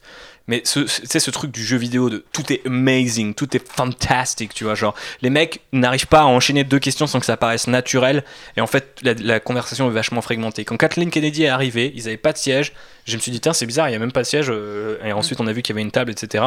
Mais elle a dit, voilà, j'ai mes deux gars, c'est John Favreau, c'est euh, Dave Filoni. Ils ont travaillé ensemble sur cette série. Déjà, c'est super marrant de voir Filoni comme numéro 2 parce que bah, on a su, su à travers le panel qu'il était beaucoup plus impliqué qu'on le pensait euh, en simple réalisateur. Mais euh, le fait d'avoir les créateurs qui gèrent eux-mêmes leur panel, j'ai trouvé intéressant. Peut-être que parfois euh, c'était pas forcément super pertinent. C'est- Mais les- ça, fait, permet à, à Favreau, par exemple, de, de parler de Guillermo del Toro. Tu vois, pendant 30 secondes, il dit euh, c'est un truc que j'ai appris de del Toro, de nerdiser sur euh, pourquoi on a refait une maquette et qu'on a bâti un espèce de rail sur notre appareil photo. Je pense pas qu'on aurait eu des trucs comme ça si on avait eu Josh Gad qui faisait des blagues Mm. tous les deux Bah, secondes. euh, prout prout, moi, ah, le- bah j'ai pas pu rentrer le- dans Galaxy Z. Ce qui était, moi, ce que j'ai trouvé dommage sur le panel, en fait, c'est les acteurs qui avaient rien à dire. Moi, Ça, j'aurais, c'est toujours le cas Ah, en mais fait. j'aurais, préféré, j'aurais préféré une heure de Favreau et Filoni qui nerdisent. Ouais, c'est vrai. Mais c'était le panel le plus nerd déjà, Ouais, il faut le parce que, dire. euh, Pedro Pascal, il a dû lâcher trois phrases, quoi. Bah en même temps, c'est ça va dire avec son ont- rôle. En fait, ils ont rien le droit de dire, et c'est ça que je trouve hyper chiant. Et je l'avais déjà vécu un peu sur le panel euh, de l'épisode 9 euh, vendredi. Il y a beaucoup de gens c'est qui ont préféré le panel de l'épisode 9 C'est qu'en et qui ont dit que JJ Abrams a fait un meilleur boulot que John Favreau et Dave. Je trouve qu'ils exagèrent parce qu'on n'a rien su de Star Wars 9, quoi. Vraiment, genre, le mec nous a dit c'est une aventure, le groupe est ensemble. Et à la fin, on a eu un trailer qui révèle Plagueis, mais sinon, JJ Abrams, il a dit trois fois moins de trucs qu'ont dit Favreau et Filoni, tu vois. Après, bien sûr, t'analyses et tu prends le, le, le moindre de leurs trucs comme une note d'intention, alors que c'est peut-être juste une anecdote pourrie. Mais j'ai l'impression que c'était vraiment généreux, auquel les acteurs avaient peut-être moins à dire, mais en même temps, enfin, c'est pas leur rôle, tu vois. Genre, euh, moi, j'ai envie d'entendre les créateurs. Je m'en fous euh, de ce que limite euh, John Boyega ou Pedro Pascal ils pensent du perso, en fait. J'ai envie de savoir pourquoi il est là, qui c'est, tu vois ce que je veux dire ou pas Oui, mais justement, les, les acteurs pourraient parler de, euh, de leur personnage, de la trajectoire, je sais rien, des choix de costumes, enfin apporter des éléments. Et là, en fait, on sent qu'il y a un tel embargo sur, sur ce qu'ils n'ont pas le droit de dire qu'en fait, euh, ben, c'est chiant en fait. Mais même dans, l'épisode de- dans le panel de l'épisode 9, c'était encore pire parce qu'en fait, le présentateur, en posant la question, il se marrait en mode je sais très bien que tu pourras même pas me répondre, mais il pose quand même nul. questions. C'est-. Franchement, ce que, Et du coup, enfin, c'est insupportable. J'ai j'ai adoré voir Stephen Colbert parce que je l'adore et tout, mais genre, par exemple, tu vois, poser la question à, à Daisy Ridley est-ce que le sable de Luke Skywalker survit Alors que tu le vois dans le trailer, c'est complètement débile, tu vois, c'est littéralement 5 minutes de perdu pour, euh, pour le, le panel, quoi. C'est genre, euh, oh bah oui, je l'ai raf- enfin, je peux pas vraiment le dire. Mais meuf, dans 20 minutes, on va le voir sur l'écran. Enfin, tu vois, genre, euh, pose une autre question. Enfin, je sais pas. Après, c'est c'est un. c'est pour ça que moi, je préfère deux mecs qui sont là. Oh putain, les Mandalorian, euh, c'est mes persos préférés. euh, J'ai écrit cette série avant même que j'ai le boulot. Tu vois, j'ai envie de savoir ce genre de trucs. Et ils étaient complètement dans leur nerd euh, euh, de riz euh, à deux, tu vois, en mode on s'est rencontrés quand je mixais Iron Man euh, au ranch et que moi je travaillais sur euh, Clone Wars saison 1 et on s'est montré nos épisodes Après, il parle du vaisseau, de faire la maquette. euh. Putain, ça c'était ouf. La- non, mais la, la- maquette, le, le vaisseau d'ailleurs, le Razor Crest euh, de Razor Crest, ouais, je crois, je crois que c'est le nom tu du l'as dit, mais l'anecdote de Del Toro, quoi, quand il dit ouais, c'est Del Toro qui m'a dit fais faire des props de tes films, comme ça tu les gardes pour toi. Ouais, effectivement. Puis le foutage de gueule entre les deux, avec le mec qui travaille l'animation, le mec qui a fait du live action, sachant que tu sais que Filoni passe du live action. Je sais pas, j'ai trouvé assez généreux, tu vois, même, euh, même Gina Carano qui arrive et tout, et qui dit ouais, j'ai fait mes squats et tout. Enfin, tu vois la photo de la meuf, tu fais ok, elle va déboîter des, des culs de Stormtrooper. Pedro Pascal qui explique qu'ils le font venir, euh, il voit les storyboards, il pense qu'il va jouer un robot, et en fait, les mecs viennent le faire auditionner pour. Enfin, je sais pas, je trouvais que. Ok, tu sais, c'est du pur marketing, ils ont pas grand chose à dire, mais enfin, faut dire ce qu'il y a. Et on a été tous les deux à une Star Wars célébration. Euh, Rogue One, il y avait tout le cast, et du coup, bah, ils avaient une phrase chacun. Et, euh, j'allais dire Gin Erso, euh, d'ailleurs, Felicity Jones, j'avais perdu son nom, a dit euh, Moi, j'adore mon perso parce que euh, elle a le, le- ceinturon comme celui d'Anne Solo. Enfin, tu vois, t'es là, genre, ouais, ok, super. Enfin, on avait vu quoi. Enfin, tu vois, genre, sinon, qu'est-ce que tu peux nous dire sur le perso? Et ça a toujours été comme ça. Du coup, moi, j'étais presque surpris qu'il n'y ait pas de hausse, que ça soit plus en mode un peu Comic Con, plus ricain en fait, plus en mode on sait pas trop de quoi on va parler, mais ils sont là. Puis je sais pas, le cast avait l'air d'avoir quand même une, euh, certaine patate. Oh, putain, on a quand même Carl Weathers. Putain de mec sorti droit de. Allez, écouter nos deux, nos trois. Combien on a fait d'épisodes euh, d'Actionnaire sur Predator, David? Deux? 3. 3 ouais c'est bien ce qui me semblait. Donc allez allez allez euh, faire un tour sur euh, sur Actionnaire pour écouter nos, épisodes euh, sur Predator mais moi, je sais pas voir la bonne gueule de Carl Weather Pedro Pascal avec ça il, est super attachant ce mec. Et en plus je trouve ça horrible c'est que le gars est super attachant et il va avoir un casse toute la saison tu vois. Mais mais bref. Qu'est-ce qu'on a pensé du panel David? Toi toi tu l'as maté en live ou pas? Ouais, je l'ai maté en live. Alors oui, je peux comprendre que ce soit considéré comme chiant, mais j'ai kiffé l'aspect. Les gars, ils se faisaient plaisir quoi. Alors c'était super anecdotique, hein, vraiment euh, les informations, mais, mais c'était d'un autre côté, communicatif Ouais, c'est ça, c'était communicatif. Le truc, c'est que là où Stephen Colbert, tu vois, faisait le show et aidait euh, d'une certaine manière à ne rien dire, pour, et le faisait passer quand même euh, comme une lettre à la poste, là, les gars, eh ben, ils savaient qu'ils avaient rien à dire, mais euh, juste montrer le, le petit vaisseau, le petit montage, le petit truc. voilà, bah. pff, Ça a aidé les- quoi. Mais c'est quand même le seul panel où ils ont récompensé les gens. Alors, ok, ils étaient tirés au hasard, mais pour voir des trucs. Ouais. On parlera des images tout à l'heure, mais euh, c'est quand même pas mal. Parce que, bon, euh, on l'a fait, nous, euh, la queue, etc., c'est quand même pas marrant. Euh, être tiré au hasard, c'est pas non plus extrêmement gratifiant, j'imagine. Mais tu te dis, il y a quand même encore un minimum de sens pour pas mal de gens d'y aller. Je sais que c'est frustrant pour les gens qui n'y sont pas, mais à l'échelle de la Star Wars Célébration et connaissant euh, la vitesse des leaks sur Internet, puis on n'est pas trop mal servi depuis notre canapé quand même. Euh, bref, JB, tu voulais rappeler une anecdote qui effectivement euh, était du côté total nerd, mais qui m'a aussi redonné un peu Ouais. confiance en, fan, en Ouais. fandom Star Wars. Moi j'ai trouvé ça cool euh, quand ils parlent, il leur manquait des figurants et des Stormtroopers. Bah qu'est-ce qu'ils font? Au lieu de commander des props euh, à Lucasfilm et de d'engager des figurants, ils appellent la 501ème. Mhm. C'est hyper cool. c'est super sympa. Quoi. Parce que c'est le premier Star Wars filmé aux États-Unis. Ça, c'est quand même ouf comme anecdote. C'est le premier Star Wars filmé sur le sol américain, si on compte pas euh, le toit des studios euh, Bad Robot euh, où J.J. Abrams avait fait un reshot de The Force Awakens, il le dit, je crois, dans son commentaire audio. Mais bref, on peut parler un petit peu des personnages parce que même si les acteurs étaient pas là, on a quand même eu au moins le nom. Alors, on sait que The Mandalorian, c'est euh, El Mando ou euh, The Mando ou euh, Pedro Pascal, hein, comme on va l'appeler.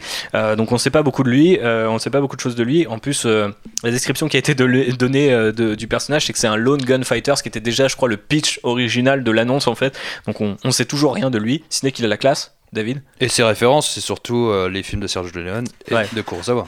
Ouais. Donc, euh, Mais il y avait aussi une énergie un là-dedans. Il y avait un côté. Star Wars de 2012, c'est ce que j'ai tweeté, je crois. J'avais l'impression de voir Star Wars au moment où on s'est racheté, tout ce qu'on se dit. Putain, ils vont prendre un truc, ils vont faire un, un truc un peu gritty, western adulte, euh, ils vont mettre un Mandalorien parce que ça va faire kiffer les fans. Ils ont jamais fait ça depuis 5 ans, même 5 ans, 6. Putain, 7. et euh, le temps passe vite. Et j'avais l'impression d'être, tu vois, genre 7 ans en arrière, mais du bon côté du truc, en mode genre. Du coup, ça arrive à la télé. Ce sera pas pour tout le monde, tu vois. Ça se trouve, ça va intéresser les gens qui ont jamais vu Star Wars. Ça se trouve, ça va pas du tout intéresser les gens qui ont déjà vu Star Wars au ciné et qui vont, tu vois, le mercredi quand ça sort. Mais quelque part, c'est là. Et c'est un mélange de Legends. Ça continue le canon parce qu'on sait jamais ce qui est arrivé à la Nouvelle République entre 6 et 7. Alors, il y a des romans, il y a des trucs à piocher à droite à gauche. Mais techniquement, c'est super intéressant d'avoir ce setting-là quand même. En tout cas, il a l'air euh, d'intéresser euh, John Favreau parce que c'est comme ça qu'il avait commencé son pitch.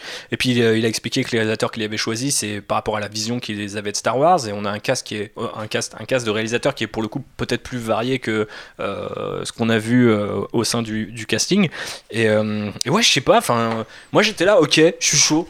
Et limite, c'était presque horrible de pas savoir que genre voilà, it's coming to Disney Plus euh, right now. Tu vois, genre vas-y, abonne-toi et Enfin, bien sûr, on savait que ça arrivait en novembre parce qu'on avait déjà eu l'annonce, mais limite, ça aurait été le genre d'annonce, tu pètes les plombs, quoi. Genre, euh, t'achètes euh, 200 ans de ta vie pour voir la suite, quoi. Mais, euh, mais j'ai eu un vrai côté vendu pendant le panel, quoi, que j'ai pas eu du tout dans Star Wars 9, tu vois. Genre, ça m'a complètement, tu vois, j'étais genre, ok. Le, genre zéro reveal, ok, Abramsy sur Abramsy. Après là, je veux pas être anti-Abrams parce qu'en plus j'ai bien aimé The, bien aimé The Force Awakens, mais il y a un truc qui fait que quand Ryan Johnson est arrivé sur scène, personne ne le connaissait et il faisait le show lui-même, il prenait ses photos et les gens apprenaient à le découvrir en même temps que lui, il découvrait les gens. Et on n'a pas ça avec J.J. Abrams. Il arrive, c'est le patron, il est en costume cravate et genre tu te démerdes, tu vois, genre tu, tu prends ce que tu peux, tiens, prends ton trailer et démerde-toi. Alors que là, je sais pas, il y avait plus un côté on fait ça ensemble, il y a les mecs de la 501ème, il y a des mecs qui aiment Legends, il y a des mecs qui aiment la prélogie. D'ailleurs, il le dit, moi j'ai pas aimé la prélogie, John Favreau le dit, tu vois, genre toi t'es la prélogie, euh, moi je suis la trilogie, euh, il y a des mecs qui ont grandi avec Legends, euh, maintenant il y a des gens qui ont des... Enfin, je trouve ça hyper cool qu'ils arrivent à rassembler. J'ai l'impression que c'est aussi grave le projet un peu... ça va plaire à tout le monde, entre guillemets, tu vois, genre... Bah, ils l'ont dit d'ailleurs, en fait, euh, c'est une série qui est faite aussi pour les gens qui ne connaissent rien à Star Wars. mhm. Et donc, il n'y a pas besoin d'avoir vu euh, tout ce qui se passe avant euh, pour pouvoir rentrer dedans. Et, euh, et je pense qu'effectivement, comme tu dis, il y a un, un retour peut-être un côté au, au Star Wars bricolé. Hein, voilà, ils ont fait des trucs littéralement dans leur garage. Ils ont un peu donné euh, carte Ça, j'aime blanche bien, à certains putain. ingés et tout. Ça, et c'est ça, bon, quoi. chouette. Tu vois, genre euh, pour faire le parallèle avec le panel Star Wars 9 et on aura l'air de gros vendus qui aiment pas Star Wars 9 alors c'est pas le cas, on a fait un épisode d'une heure 10 sur un trailer de 2 minutes donc euh, calmez-vous. Mais euh, je me souviens que dans le panel Star Wars 9 à un moment il- euh, Stephen Colbert repose la question, c'est qu'il pose à chaque fois alors vous avez des practical sets Genre, c'est bon, on sait que depuis 2015, votre obsession, c'est de dire on fait ça comme à l'époque de la trilogie, ce qui est techniquement il faut. Et là, tu vois, John Favreau, il montrait, bah, genre, ouais, on a utilisé la technologie de The Lion King et machin, mais on a aussi construit des sets pour la première fois à Los Angeles, c'est ouf, on a fait venir des gens. Enfin, tu vois, c'est en mode genre, les gars, ils étaient screen accurate, donc on les a mis direct. Enfin, tu vois, ça donne presque un, une. Enfin, je sais pas, j'ai presque une vision d'amateurisme, mais en mode sympa, tu vois, genre en mode, euh, bah ouais. En plus, les gens de la 501ème ont jamais le droit d'enlever leur casque de Stormtrooper. Mhm. Et là, ils ont eu à jouer. Et les mecs, ils disaient, ils, ils- ils étaient là, ça m'a fait marrer. J'ai dit à Constance, et à un moment, ils disent, cette anecdote est vraiment formidable, mais les mecs, ils disent, tu te rends compte, ils ont joué. Ils, Carl Weathers dit, putain, les mecs, ils étaient, ils étaient dédiés, ils ont été à fond. T'es là, genre, en même temps, mec, tu reçois le coup de fil. Eh, les gars, t'as une armure, ouais, euh, s'il te plaît, viens euh, de quel côté? Ok, d'accord, on va dans quel hôpital Euh, C'est pour les enfants malades? Non, non, c'est pour jouer dans The Mandalorian.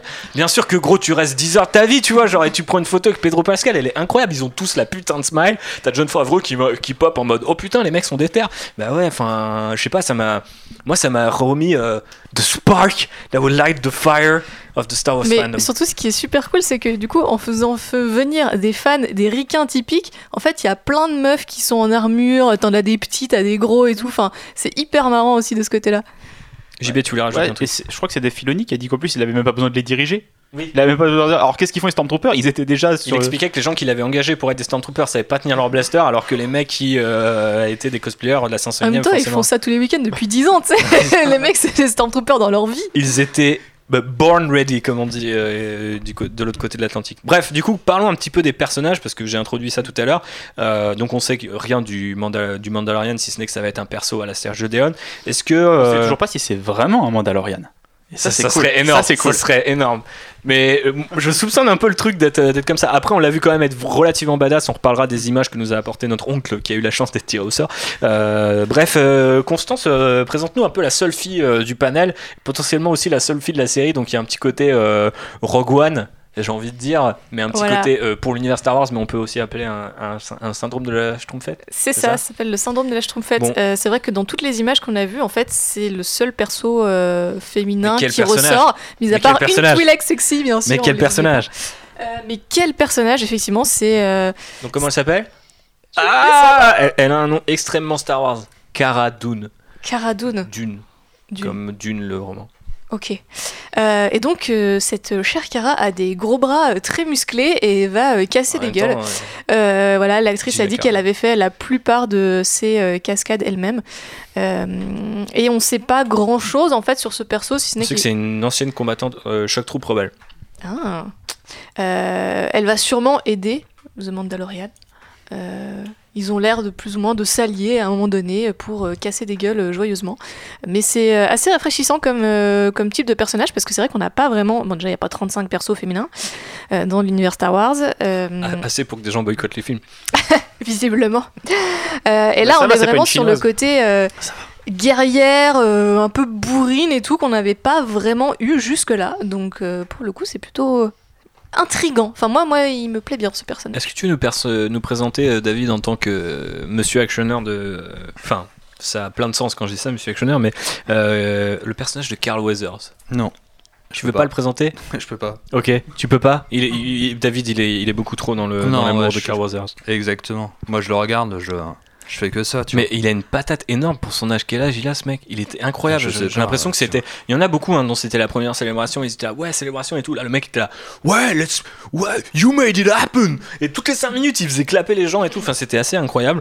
Bref, il joue le rôle d'un bonhomme qui s'appelle euh, euh, Griff Karga. Euh, Je crois que c'est ça que j'avais noté euh, par rapport à son nom.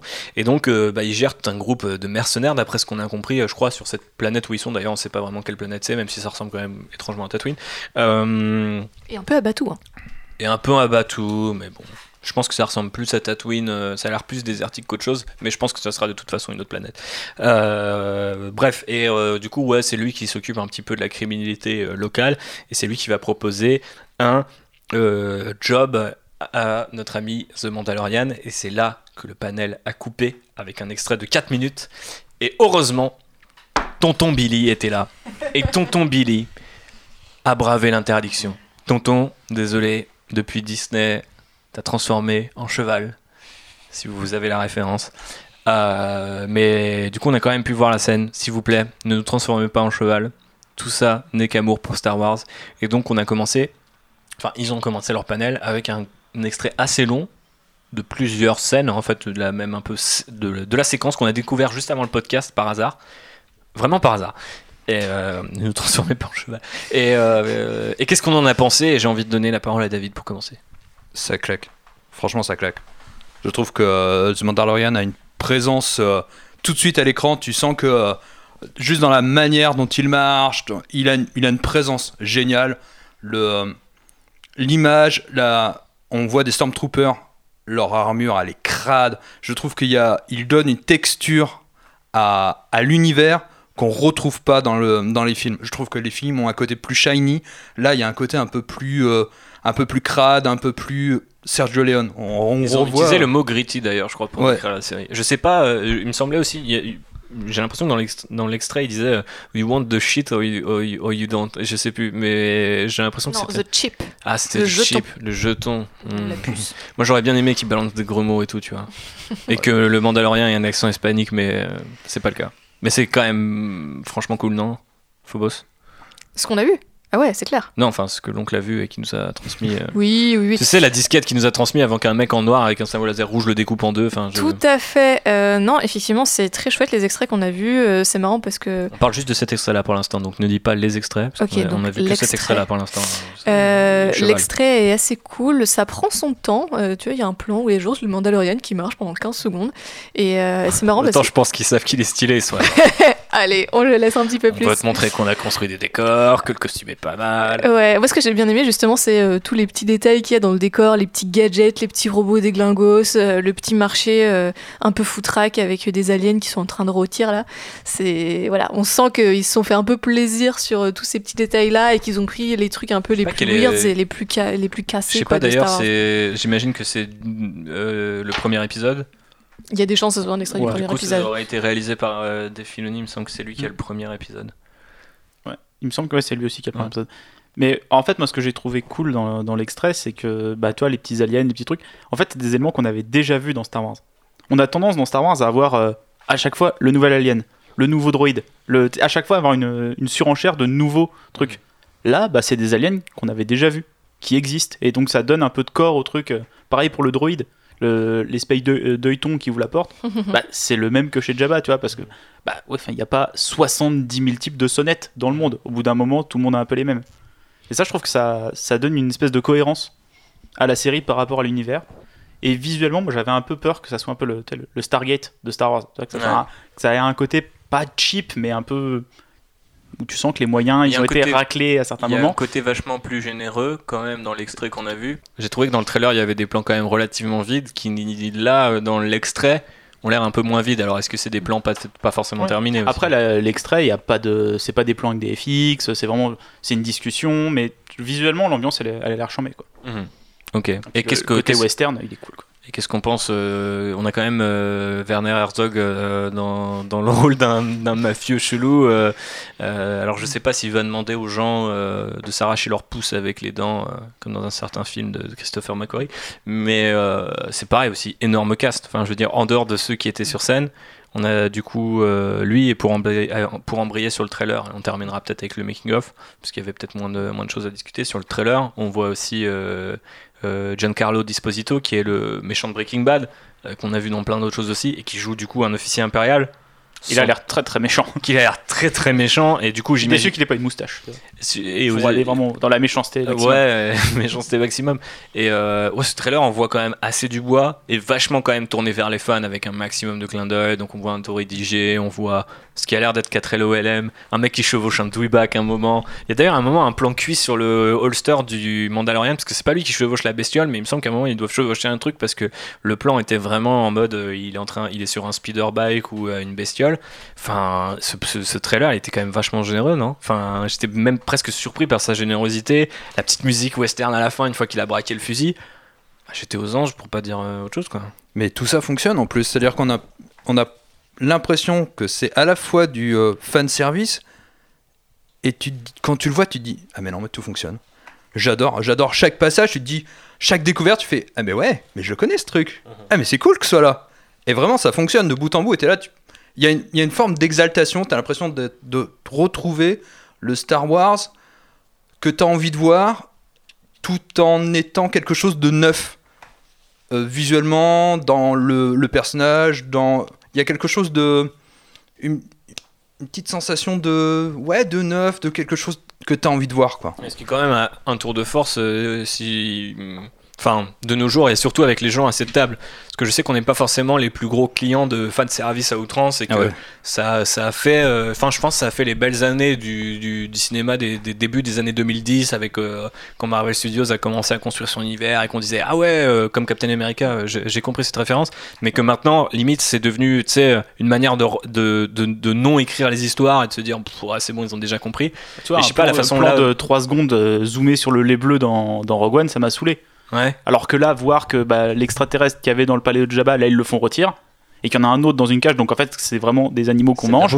Bah, je te dis, voilà, ça, c'est pas juste la référence pour la référence. Ça, ça l'intègre dans un univers. En fait, je trouve qu'il y a un côté hommage qui du coup va beaucoup plus loin Ouais, que la ça. référence et qui est hyper cool. Mais c'est comme le, faut faut quand même pas oublier qu'ils ont repris des éléments du Christmas Special quoi. ça, c'est- génial. Ça vient du Christmas Et, Special. et ça- et tu te rends compte qu'en fait quand c'est bien fait, bah, ça s'intègre hyper bien dans l'univers.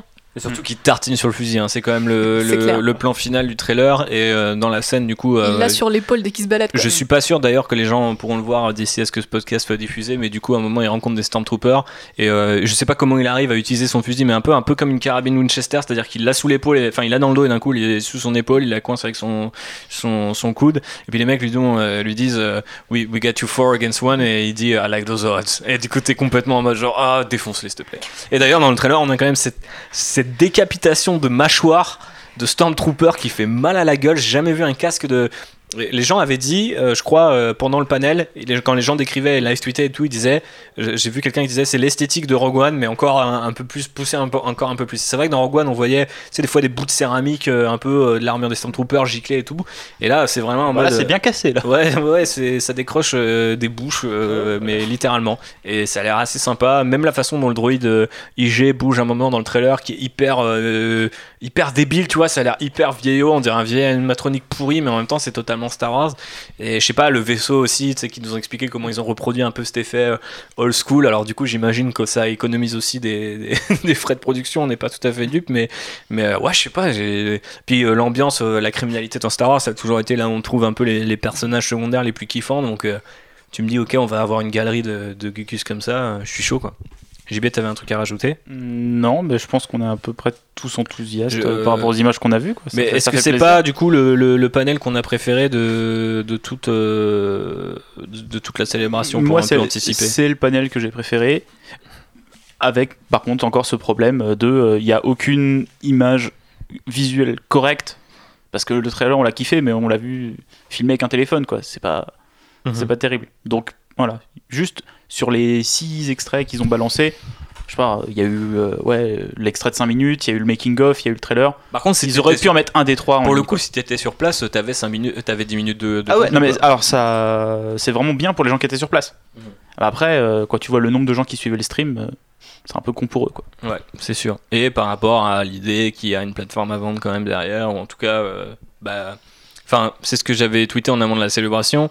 Euh, je le répète comme si j'étais le plus grand des tweetos, mais c'est juste parce que j'imagine qu'il y a pas mal de gens qui me suivent et qui se disent putain, mais ils répètent tout le temps la même chose. Mais pour ceux qui me suivent, et qui, n'ont pas Twitter, peut-être, ou qui ne me suivent pas, il y a quand même une idée dans cette célébration que, bah, déjà dès le titre en fait, hein, euh, The Rise of Skywalker, je pense que ça dit quand même un truc en mode, euh, voilà, Skywalker dans le titre, voilà, c'est fini. Maintenant, on va vers la télé. Il y aura, et Bob Iger a dit euh, le, le mercredi avant la célébration, voilà, on va faire une pause avec les films Star Wars. Donc c'était quand même vachement surprenant de ce point de vue-là de se dire putain, ils ancrent pas en 2019 que l'idée c'est que Star Wars c'est à la télé pour les deux voire trois prochaines années. Donc euh, peut-être même quatre. Donc euh, il y aura d'autres séries, il y aura d'autres moments où ils pourront montrer du The Mandalorian. Parce que je vous imaginais que bah, par exemple euh, ils pourront très bien sauter San Diego Comic Con ou la D23 cette année avec un des deux projets Star Wars 9 ou The Mandalorian en, voilà, en choisissant lequel va avoir le droit à son trailer, à son making of. Ouais. Mais comme le rappelait Bob dans le précédent podcast, maintenant Disney a racheté la Fox. Ils ont énormément de licences Mhm. et Star Wars, même si ça reste quand même un peu plus Le marteau piqueur quoi. Voilà, ça reste maintenant, bah, c'est une licence un peu comme une autre. quoi. Mhm. C'est la plus grosse, mais elle va être intégrée dans une stratégie Dans un commerciale. euh, plus voilà. grand, ouais, Voilà, les, les films ils font une pause parce qu'effectivement les prochaines dates de Noël elles sont réservées par d'autres films. Toutes les, toutes les, tous les avatars, il y a Frozen, il y a plein de trucs aussi tu vois qui vont arriver qui font que bah, Disney ils vont étaler les sorties. Mhm. Bref, rendez-vous le, le 12 novembre euh, sur Pirate Bay Euh, parce que bah, Disney Plus ne sera pas disponible en France et je dis Pirate Bay parce que ça n'existe plus et que je n'incite pas au téléchargement. Comment contourner la loi française? Euh, Non, vu, tu voulais rajouter un truc? Je, je vois que t'as le micro Non, à la non, et qu'il faut que je trouve mes fiches. Non, ok, très bien. Euh, Est-ce qu'on termine sur le panel de Star Wars épisode 1 que personne n'a vu ici à part moi? Euh, je vous encourage à le regarder. De toute façon, on va faire un, épisode euh, Hot Rider dédié à la menace fantôme. Il faudra d'ailleurs qu'on le revoie ensemble, ça pourrait être euh, sympa. euh, Gibouille et qui- quiconque sera invité. C'est- je disais ça comme, comme si vous pouviez venir dans mon salon, mais s'il vous plaît, ne faites pas ça. Euh, bref, il y a eu quand même pas mal de choses. Venez me voir en DM sur Twitter, je vous donne le digicode. Ok, c'est parti. Euh, ne fais pas ça, s'il te plaît. Mais bref, euh, du coup, il y a eu quand même pas mal de monde qui a été invité. Ce qui était assez intéressant, c'est qu'ils ont fait venir quand même quelques stars. Donc, notamment, d'abord, Ray Park et quelques stars. Tu fais pas venir Ray Park à la célébration, il est toujours dans la salle d'à côté. Mais ouais, non, mais il est là, il est là, il est toujours là, il attend. Ray Park et Man- Ian McDiarmid qui a d'ailleurs fait une petite blague en disant Ouais, euh, de toute façon, j'étais dans le coin et je suis venu. euh, genre, euh, je crois qu'il- je crois qu'en anglais ça se dit, tu vois, genre, had a love. Tu vois, je suis venu, je suis venu avoir un, mon rire. Ah, ah, littéralement. Ah, ah. Bref, yo soy el Senado. Euh, je sais pas ce que j'ai avec l'espagnol en ce moment, mais bref, allez voir la vidéo sur YouTube euh, du panel de la menace fantôme qui était très intéressant, notamment parce qu'il y avait un focus sur le cast. Donc je l'ai dit d'abord, les méchants du côté obscur. D'ailleurs, je ne sais pas si vous le saviez, mais la scène entre Palpatine et Dark Maul, c'est la première scène qui a été tournée de la menace fantôme. Et euh, je ne sais pas si vous le saviez non plus, mais Ray Park s'éteint les cheveux en blanc. Voilà, Euh, rien à voir bien sûr avec votre serviteur, c'est beaucoup moins bien fait.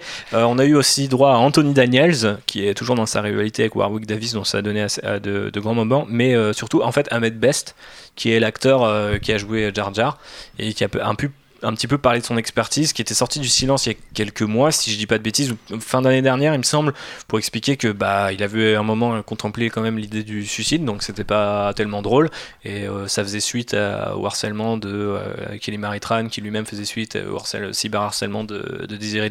Et les deux ont reçu quand même des, des- alors pas des standing ovations pour euh, dans le cas de euh, Ahmed Best, mais qui il a fait plusieurs euh, panels et émissions euh, pendant la célébration avant ça. Et il y a eu un énorme engouement en fait autour de sa présence, comme quand euh, en fait Hayden Christensen est revenu euh, il y a deux ans. euh, Enfin, je sais pas, est-ce que- qu'est-ce qu'on en pense? Enfin, est-ce que ça nous parce qu'on sait que sa célébration, c'est plein quand même, le, le- tu vois, cette partie des fans les plus dédiés, donc c'est quand même important qui montre au monde euh, qu'on aime tous les Star Wars. Et c'était Mhm. vraiment l'esprit du panel euh, La Menace Fantôme, euh, qui d'ailleurs, du coup, c'est pas ouvert par les. J'ai commencé par les stars, mais c'est ouvert par des techniciens. Donc il y a eu John Knoll, il y a eu Doug Chung, il y a eu, euh, je sais plus comment elle s'appelle, je sais que son prénom est Jean, je vais retrouver dans mes fiches, mais qui est la nana qui a créé, euh, en fait, qui était une des premières euh, à faire du digital painting sur les créatures. Donc c'est elle qui a bossé sur Watto, sur Sebulba, etc. et qui travaille toujours chez ILM. C'est l'une des nanas les plus anciennes de ILM.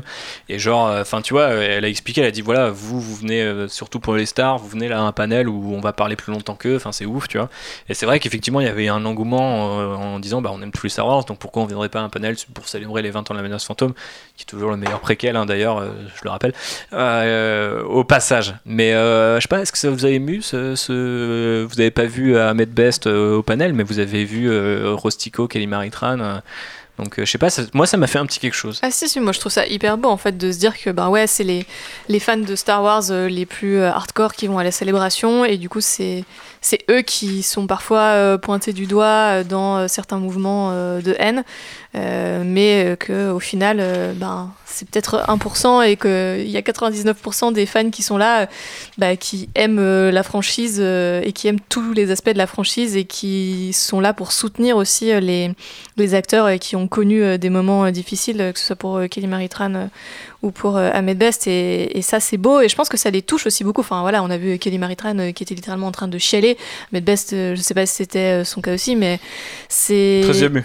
On, on sent que enfin, ça fait du bien. Moi, ça me fait du bien de voir ça. Je me dis que qu'il y a encore de l'espoir dans cette galaxie. Ouais, et puis il y a eu aussi, euh, bah, il y a eu quelques anecdotes assez croustillantes. euh, je vous en donne deux trois. Bon, il y a eu aussi un message de George Lucas, euh, donc qui avait enregistré un message pour les gens qui étaient venus au panel et euh, qui a lui-même en fait insisté sur deux choses, genre euh, bon voilà, euh, merci de venir pour ce panel et tout. euh, c'est l'un de mes Star Wars préférés, tout ça, tout ça. Au fait, Ahmed Best, c'était le meilleur. Il a donné la meilleure performance. le rôle était hyper difficile et il a donné tout ce qu'il avait. Je suis trop fier de lui. J'adore John Knoll et Doug Chung. Ils ont fait. Je leur ai demandé l'impossible il y a 20 ans, mais ils l'ont quand même fait. Tout ça. Enfin, le message était aussi là aussi un peu bienveillant, typical George Lucas, tu vois, le gars, t'as pas l'impression qu'il est heureux, mais tu sais qu'il l'est.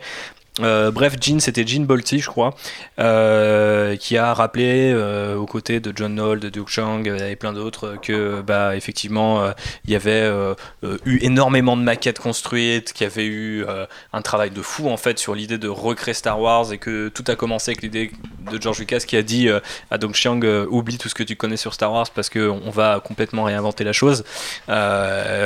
Ça fait du bien de se rappeler ça, même si je pense que quand on va revoir le film pour les besoins d'un futur podcast, on, on va tout autant le détester sur certains aspects. Mm. Ouais, moi j'ai vraiment eu. euh, Alors j'ai pas vu ce panel là, mais sur le- l'ensemble des panels et la célébration, j'ai vraiment eu cette espèce de sentiment de.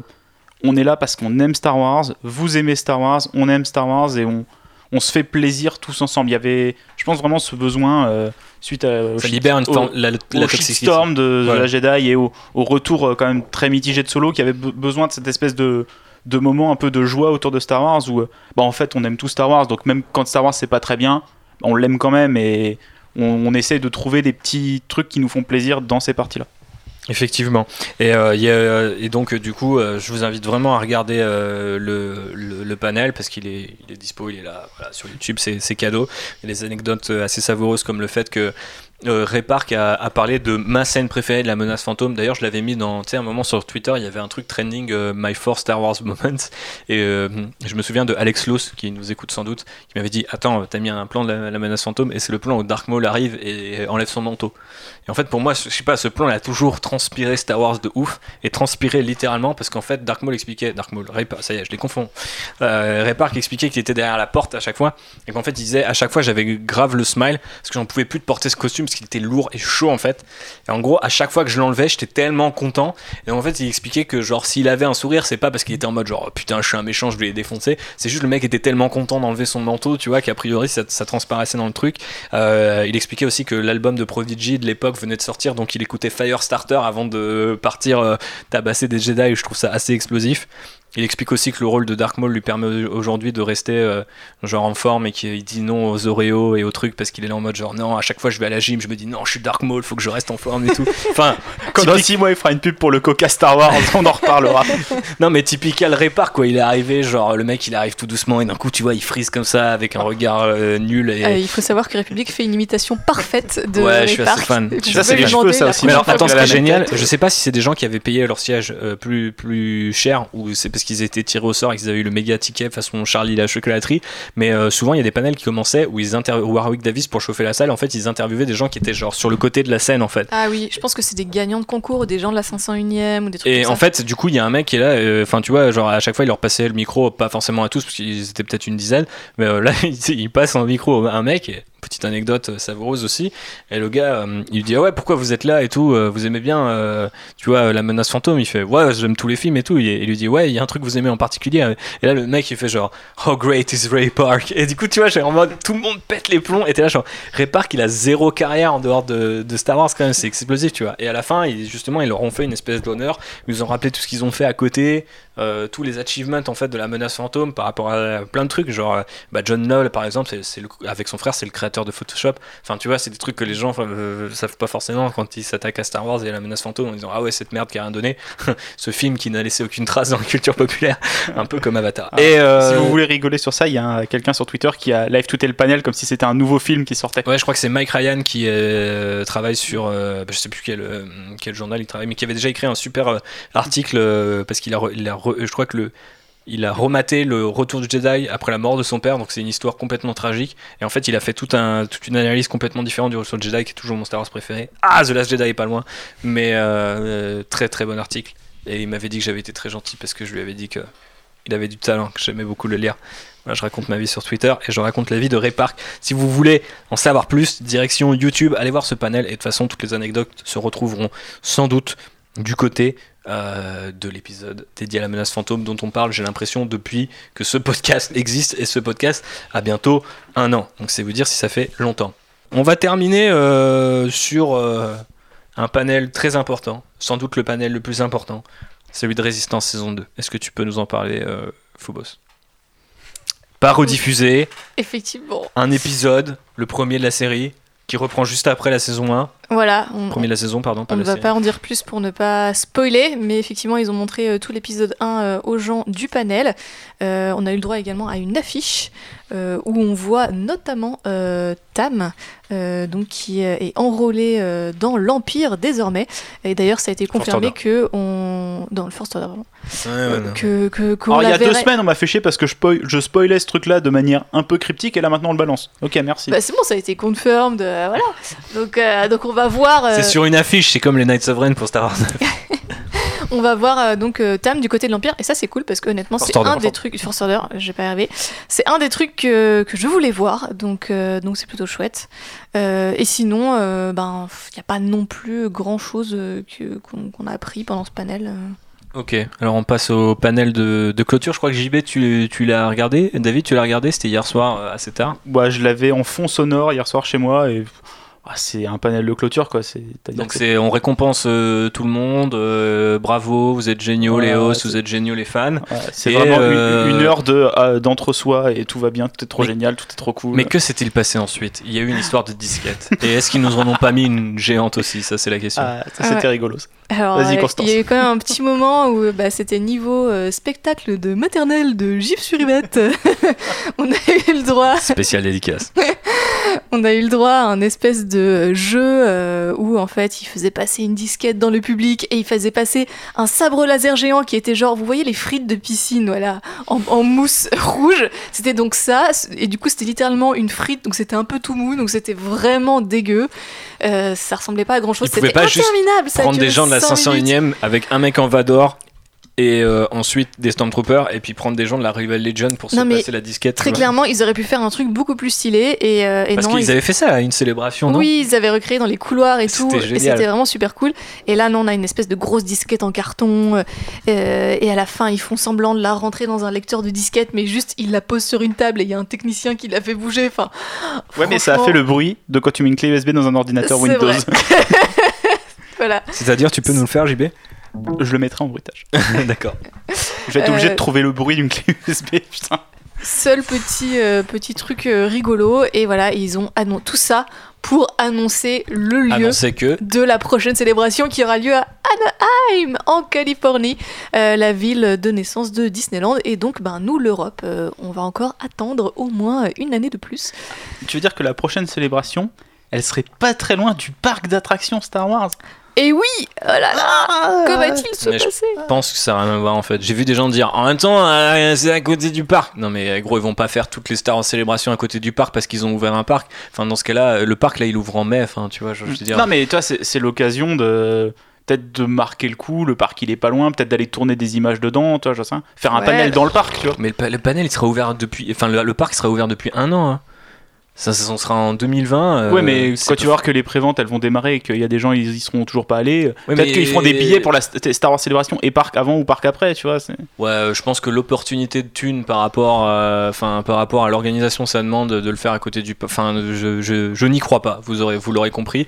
Et ce que je ne crois plus pas. cynique que moi, putain. C'est Oh. dur.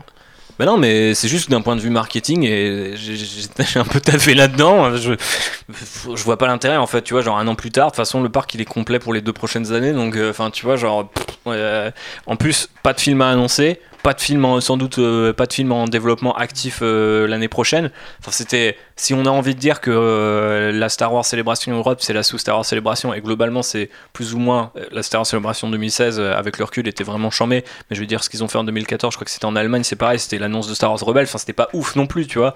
Je veux dire ils en faisaient une en France ou n'importe où en Europe c'était quand même histoire de dire bon bah voilà maintenant on a Cassian Endor et The Mandalorian tu faisais ça sur trois jours et c'était réglé tu vois enfin je sais pas Star Wars Rebels la suite ou Résistance saison 3 que sais-je enfin Surtout que moi, j'aurais moi, je trouve que c'était vraiment l'année où ils pouvaient dire c'est une petite année, on fait une petite célébration. Et déjà en 2018, hein, c'était une petite année, ils ont dit ouais, mais vu que Solo arrive en mai, on va pas faire de, de, de célébration alors qu'ils auraient très bien pu faire euh, En plus, c'est horrible, mais genre.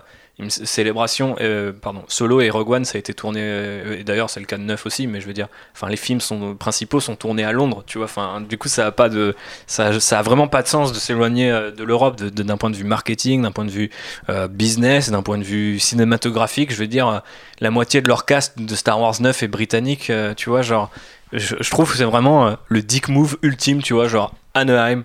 Ok, bon, bah super, Chicago, Anaheim, euh, tu vois, c'est même pas pas. comme s'ils auraient fait euh, À la limite, en fait, moi j'aurais au bien Canada, vu un truc. tu vois, je sais pas. J'aurais bien vu Mexique. un truc en France, euh, notamment pour. euh, ça, aurait été Ah. l'occasion de parler de Galaxy's Edge à Disneyland Paris, parce qu'il faut pas oublier que on, Allez, nous a- allez, nous annoncé ce truc il y a longtemps, et que là, on n'en a pas du tout reparlé de toute la célébration. Alors, faire euh, une Star Wars célébration par rapport à un parc d'attractions qui existe, je trouve ça déjà stupide, mais alors faire une célébration par rapport à un parc qui n'existe pas encore, Constance, je pense que là c'est un autre degré de, tu vois, de, de, de foreshadowing, quoi. C'est genre. Alors, dans 7 ans, voilà ce que vous aurez. Des morilles du parc en Floride. Mais alors maintenant, vous l'imaginez en trois fois moins grand. Et avec des gens qui parlent français et qui insultent les gens, Euh, les touristes. Voilà. Non, mais je sais pas, je, je me dis, voilà, je- c'est parce que je suis vexée qu'ils qu'ils viennent pas en Europe et que Moi, je sais très bien que. Moi, franchement, je suis vexé parce que je m'attendais vraiment à ce que l'année prochaine, ce soit la Star Celebration Europe. Et, euh, et du coup, je le balance, mais je pense qu'ils reviendront plus en Europe. Je sais pas ce qui s'est passé, je sais pas si Reed Expo euh, s'est travaillé en Europe, mais on dirait qu'il y a un truc qui leur a pas plu et que, et que ça fait chier. Et en plus, d'ailleurs, ça a pas tellement de sens parce que, comme je le rappelais, euh, bah, Gareth Edwards l'avait dit, hein, on, est en train- on est encore en train de shoo- shooter Rogue One, les acteurs sont là. euh, John Boyega vit à Londres, euh, enfin, tu vois, ce, ce genre de bail, quoi. Mais euh, au final, je me dis qu'on a eu une, une grosse chance en y allant euh, en 2016 parce qu'il y a sans doute pas mal de gens qui se sont dit, ouais, bah, j'irai en 2018 et puis. Je pense qu'ils ont Et pas depuis, forcément eu le succès financier qu'ils espéraient avec Londres. Parce qu'il faut pas oublier que, mis à part le samedi, c'était un peu vide. hein. Bah ouais, mais je sais pas par rapport à ce qui- leur estimation. Enfin, tu vois, genre, c'est cool de parler de succès financier, mais de toute façon, je veux dire, faut aussi voir ce que tu mets, les panels que tu mets, les invités que tu as, etc. c'est comme si tu, tu, euh, tu- c'est comme si tu récupérais la marque Comic Con et puis que t'invites aucun artiste de comics, tu vois, puis tu fais ah bah ça marche pas. Bah oui, disons que ton cœur de cible est déjà même pas là, donc oui, effectivement, ça peut euh, envoyer les mauvais signaux.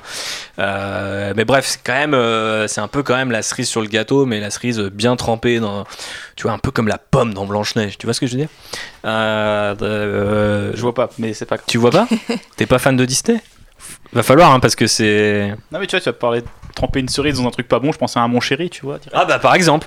Ah ouais, mon chéri, c'est vraiment dégueulasse. Et ça fait beaucoup de placements de produits pour ce podcast, donc je propose qu'on termine avec la conclusion. C'est tout de suite. La fête est terminée. Plusieurs botanes sont morts pour nous fournir cette information. J'aimerais voir un peu d'optimisme ici. Ça, c'est ce qui s'appelle une course de modules. Pour conclure, eh ben, on va commencer tiens par euh, David. Parce que euh, il est là et je trouve qu'on l'a pas assez entendu. Donc je voulais lui demander déjà son actu, mais avant ça, ce qu'il a pensé de la Star Wars Célébration. Et il a le droit, contrairement à toi et moi, Jean-Baptiste, à un passage Star Wars 9. Parce qu'il n'était pas là au, pane- au panel. Oui, il n'était pas là au panel parce que bah, il n'est pas le réalisateur de Star Wars 9 ni l'un des acteurs. Euh, désolé. Euh, Alors, Star Wars 9, euh, comment dire Faut être dubitatif. je suis resté sur ma faim. Je sais. Sur les images que j'ai vues, j'ai rien à en dire. J'ai l'impression d'avoir vu euh, un tas de posters euh, diffusés euh, devant mes yeux. Et puis, ouais, c'est tout. Par contre, ce qui m'intéresse, c'est plus ce qu'il y a dessous. Le titre, notamment derrière le titre, par rapport à ce qu'ils vont faire en clôturant le le cycle Skywalker, qu'est-ce que ça sous-entend par rapport à, à j'allais dire, la legacy, à ce qu'ils vont laisser, par rapport aussi euh, bah, à la disparition de- des acteurs, au fait qu'ils soient, qu'ils vieillissent, qu'est-ce que, qu'est-ce qui va rester de, de cet univers-là après? Et ça, moi, ça m'intéresse. J'aimerais bien qu'il, euh, que ça donne des réponses à ça. Je pense que ça serait important que, qu'il le fasse. Mais autrement, ouais, non, euh, sur, sur le trailer, ouais, je, suis resté complètement. ouais, je l'ai vu, quoi. Ok. C'est tout. Sec. Euh, Phobos, c'est un peu plus d'enthousiasme ou pas Ouais, quand même, un peu plus d'enthousiasme. Euh, Moi, j'ai bien aimé le trailer, euh, j'ai envie d'en voir plus maintenant, en fait. T'as pas le droit, JB. j'ai- Ah, mais c'est sur la, version française. Ah, c'est sur la version française, alors ça va. Euh, oui, j'ai donc envie d'en voir plus et euh, ça me fait quand même plaisir de voir cette Rey euh, hyper badass dans ce, ce petit passage. J'ai bien aimé le fait qu'ils nous mettent une mini-scène euh, très intrigante d'ailleurs. Est-ce un team-up? Est-ce un affrontement? On ne sait pas, ouloulou. Et puis quand même ce, ce cher Poe Dameron qui est quand même fort bien saillant dans son petit uniforme d'Indiana Jones là. Donc, donc voilà, puis on, on a Nathan vu... Drake. C'est ça. Euh, et on a vu, on a vu quand même euh, Carrie. Donc euh, voilà, ils ont expliqué d'ailleurs pendant le panel que J'ai 100% entendu Caris, mais non, je Carrie, pense être Carrie complètement matrixé. Fisher, Octogone. la petite princesse. Octogone versus Palpatine. ça va être vite réglé. Ok, Donc donc voilà, moi ça m'a plu, ça J'ai dit m'intrigue. Luc j'ai dit Luc. J'ai j'ai envie de, j'ai envie d'en savoir plus. Voilà, ça va être dur de tenir jusqu'au prochain trailer. Mais du coup, j'ai envie de passer le micro à Baptiste qui vient de faire un, un caméo dans ce podcast. Euh, Baptiste est un très vieux pote à moi et un gros fan de Star Wars et aussi un grand fan de Throne. Il a, il a ça en commun avec, euh, avec euh, David et il a sans doute vu le trailer de. il l'a pas vu Il l'a pas vu Mais quoi? Et non. Bah, Qu'est-ce que t'as pensé de la Star Wars Célébration 2019 du coup? Pas vu non plus. Ah, d'accord. T'étais où en fait T'étais sur Mustapha ce week-end? Sous une grotte. Ah, D'accord. Voilà, en Espagne. Ok, ah oui, bon, ça s'explique. It's pretty much nowhere. Euh, JB, toi qui voulais dire un truc sur un truc que t'avais pas le droit de commenter. Euh, Non, parce qu'il y a la... On a eu le reveal du titre aujourd'hui. Oui, mais David l'a déjà rappelé. Oui, et moi je veux parler d'autre chose. D'accord. Donc C'est pourquoi tu fais chier en fait? Vas-y, parle d'autre chose. alors, ce que j'ai pas compris, c'est que le, donc, le trailer est sorti en français. Oui.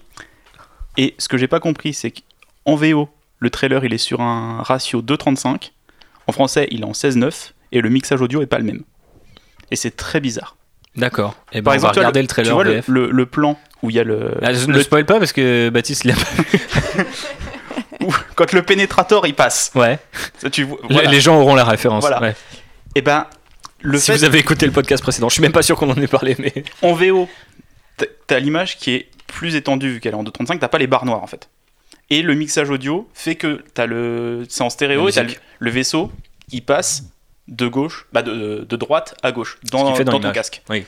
Ce qui ne fait pas sur la version française, parce que la musique elle est pas mixée pareil et du coup le. T'es en train de nous dire qu'un stagiaire de Disney devrait Ben, changer de travail. En fait, le, il a pas du, t'as pas du tout le même rendu sur ce plan-là avec Mais c'est mieux ou c'est moins bien C'est moins bien. Ah oui, c'est bien ce qui me semblait. Ok. Quelle est votre actu à vous autres euh, contrebandiers à part euh, suivre la Star Wars Célébration, sauf si vous êtes euh, comme Baptiste et que vous étiez en- dans une grotte en Espagne à faire la. J'allais dire une partouze avec des Ewoks, qui plutôt sale. Mais euh, encore une fois, un podcast familial. On avait tenu bon jusque-là, mais c'est la conclusion. Qu'est-ce que vous voulez? Eh ben, on a le dernier épisode de- d'Actioner qui vient de sortir. Ah ouais? Ça parle de quoi? Bah, je vais laisser euh, Constance en parler. Oui, David euh, m'a fait l'honneur de me laisser euh, les clés de son vaisseau euh, pour cet épisode-là. Et du coup, on a parlé des héroïnes dans les films d'action euh, avec euh, deux autres invités Vous de avez marque. parlé de Rey Vous avez Euh, parlé de Jyn Erso, j'espère. On a Ray, parlé de Ray, peu, ouais. Mhm. Pas de Ginerso. En plus, j'étais là quand vous avez enregistré le podcast, donc je sais de quoi vous avez parlé. Car, tel un mandalorien, vous guettant en fusil depuis le rocher, je vous observe. Euh, Donc voilà, c'est sorti sur les internets et c'est dispo et, et allez l'écouter. Euh, et quoi d'autre? Ben moi de mon côté, je continue d'avancer sur mon costume pour la London Comic Con qui approche à grands pas. Yes, on va retourner au bâtiment de la Star Wars Célébration, mais il y aura moins de gens déguisés en Star Wars. Et ouais, Ce qui est un peu triste. ça va Je- être cool quand même. J'espère. J'espère que mon costume. Costume. Ok, j'arrête là, j'ai pas d'actu. JB, c'est quoi ton actu, toi? Bah, j'en ai pas plus que depuis il y a trois jours quand on a déjà fait un podcast. Attends, on a vu des trucs sur The Mandalorian, on a peint des figurines, il s'est passé un max de trucs ce week-end. Oui, mais c'est pas mon actu, c'est l'actu de Star Wars. Non, mais c'est ton actu aussi. Tu fais Ah, partie bah de mon Star actu, Wars. bah, c'est d'avoir regardé les panels de la Star Wars Célébration. Est-ce que tu as regardé le panel de Repark Il était pas diffusé Non, j'ai pas cette vu année. le panel de Ray Park. C'était notre récap de la Star Wars Célébration 2019.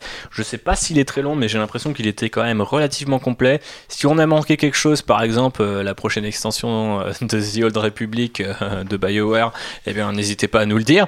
Et si vous avez aimé ce podcast, n'hésitez pas à le partager, lui donner des étoiles, tout ça, tout ça, ça l'aide vraiment. Donc faites-le, car si vous voulez que la bonne voix de nos amis contrebandiers continue à résonner dans l'honnête, dans l'honnête, dans et que nous ne soyons pas un j'ai envie de dire censuré par, euh, et là je regarde le sweatshirt euh, de Baptiste qui porte un joli Stormtrooper auquel j'ai envie de décrocher la mâchoire. Baptiste comprendra sans doute cette référence plus tard lorsqu'on lui montrera tout ce qu'il a loupé à la Star Célébration. En tout cas, merci encore de l'avoir suivi avec nous sur les réseaux sociaux ou en retard en écoutant ce podcast. Je vous fais plein de bisous et que la force soit avec vous.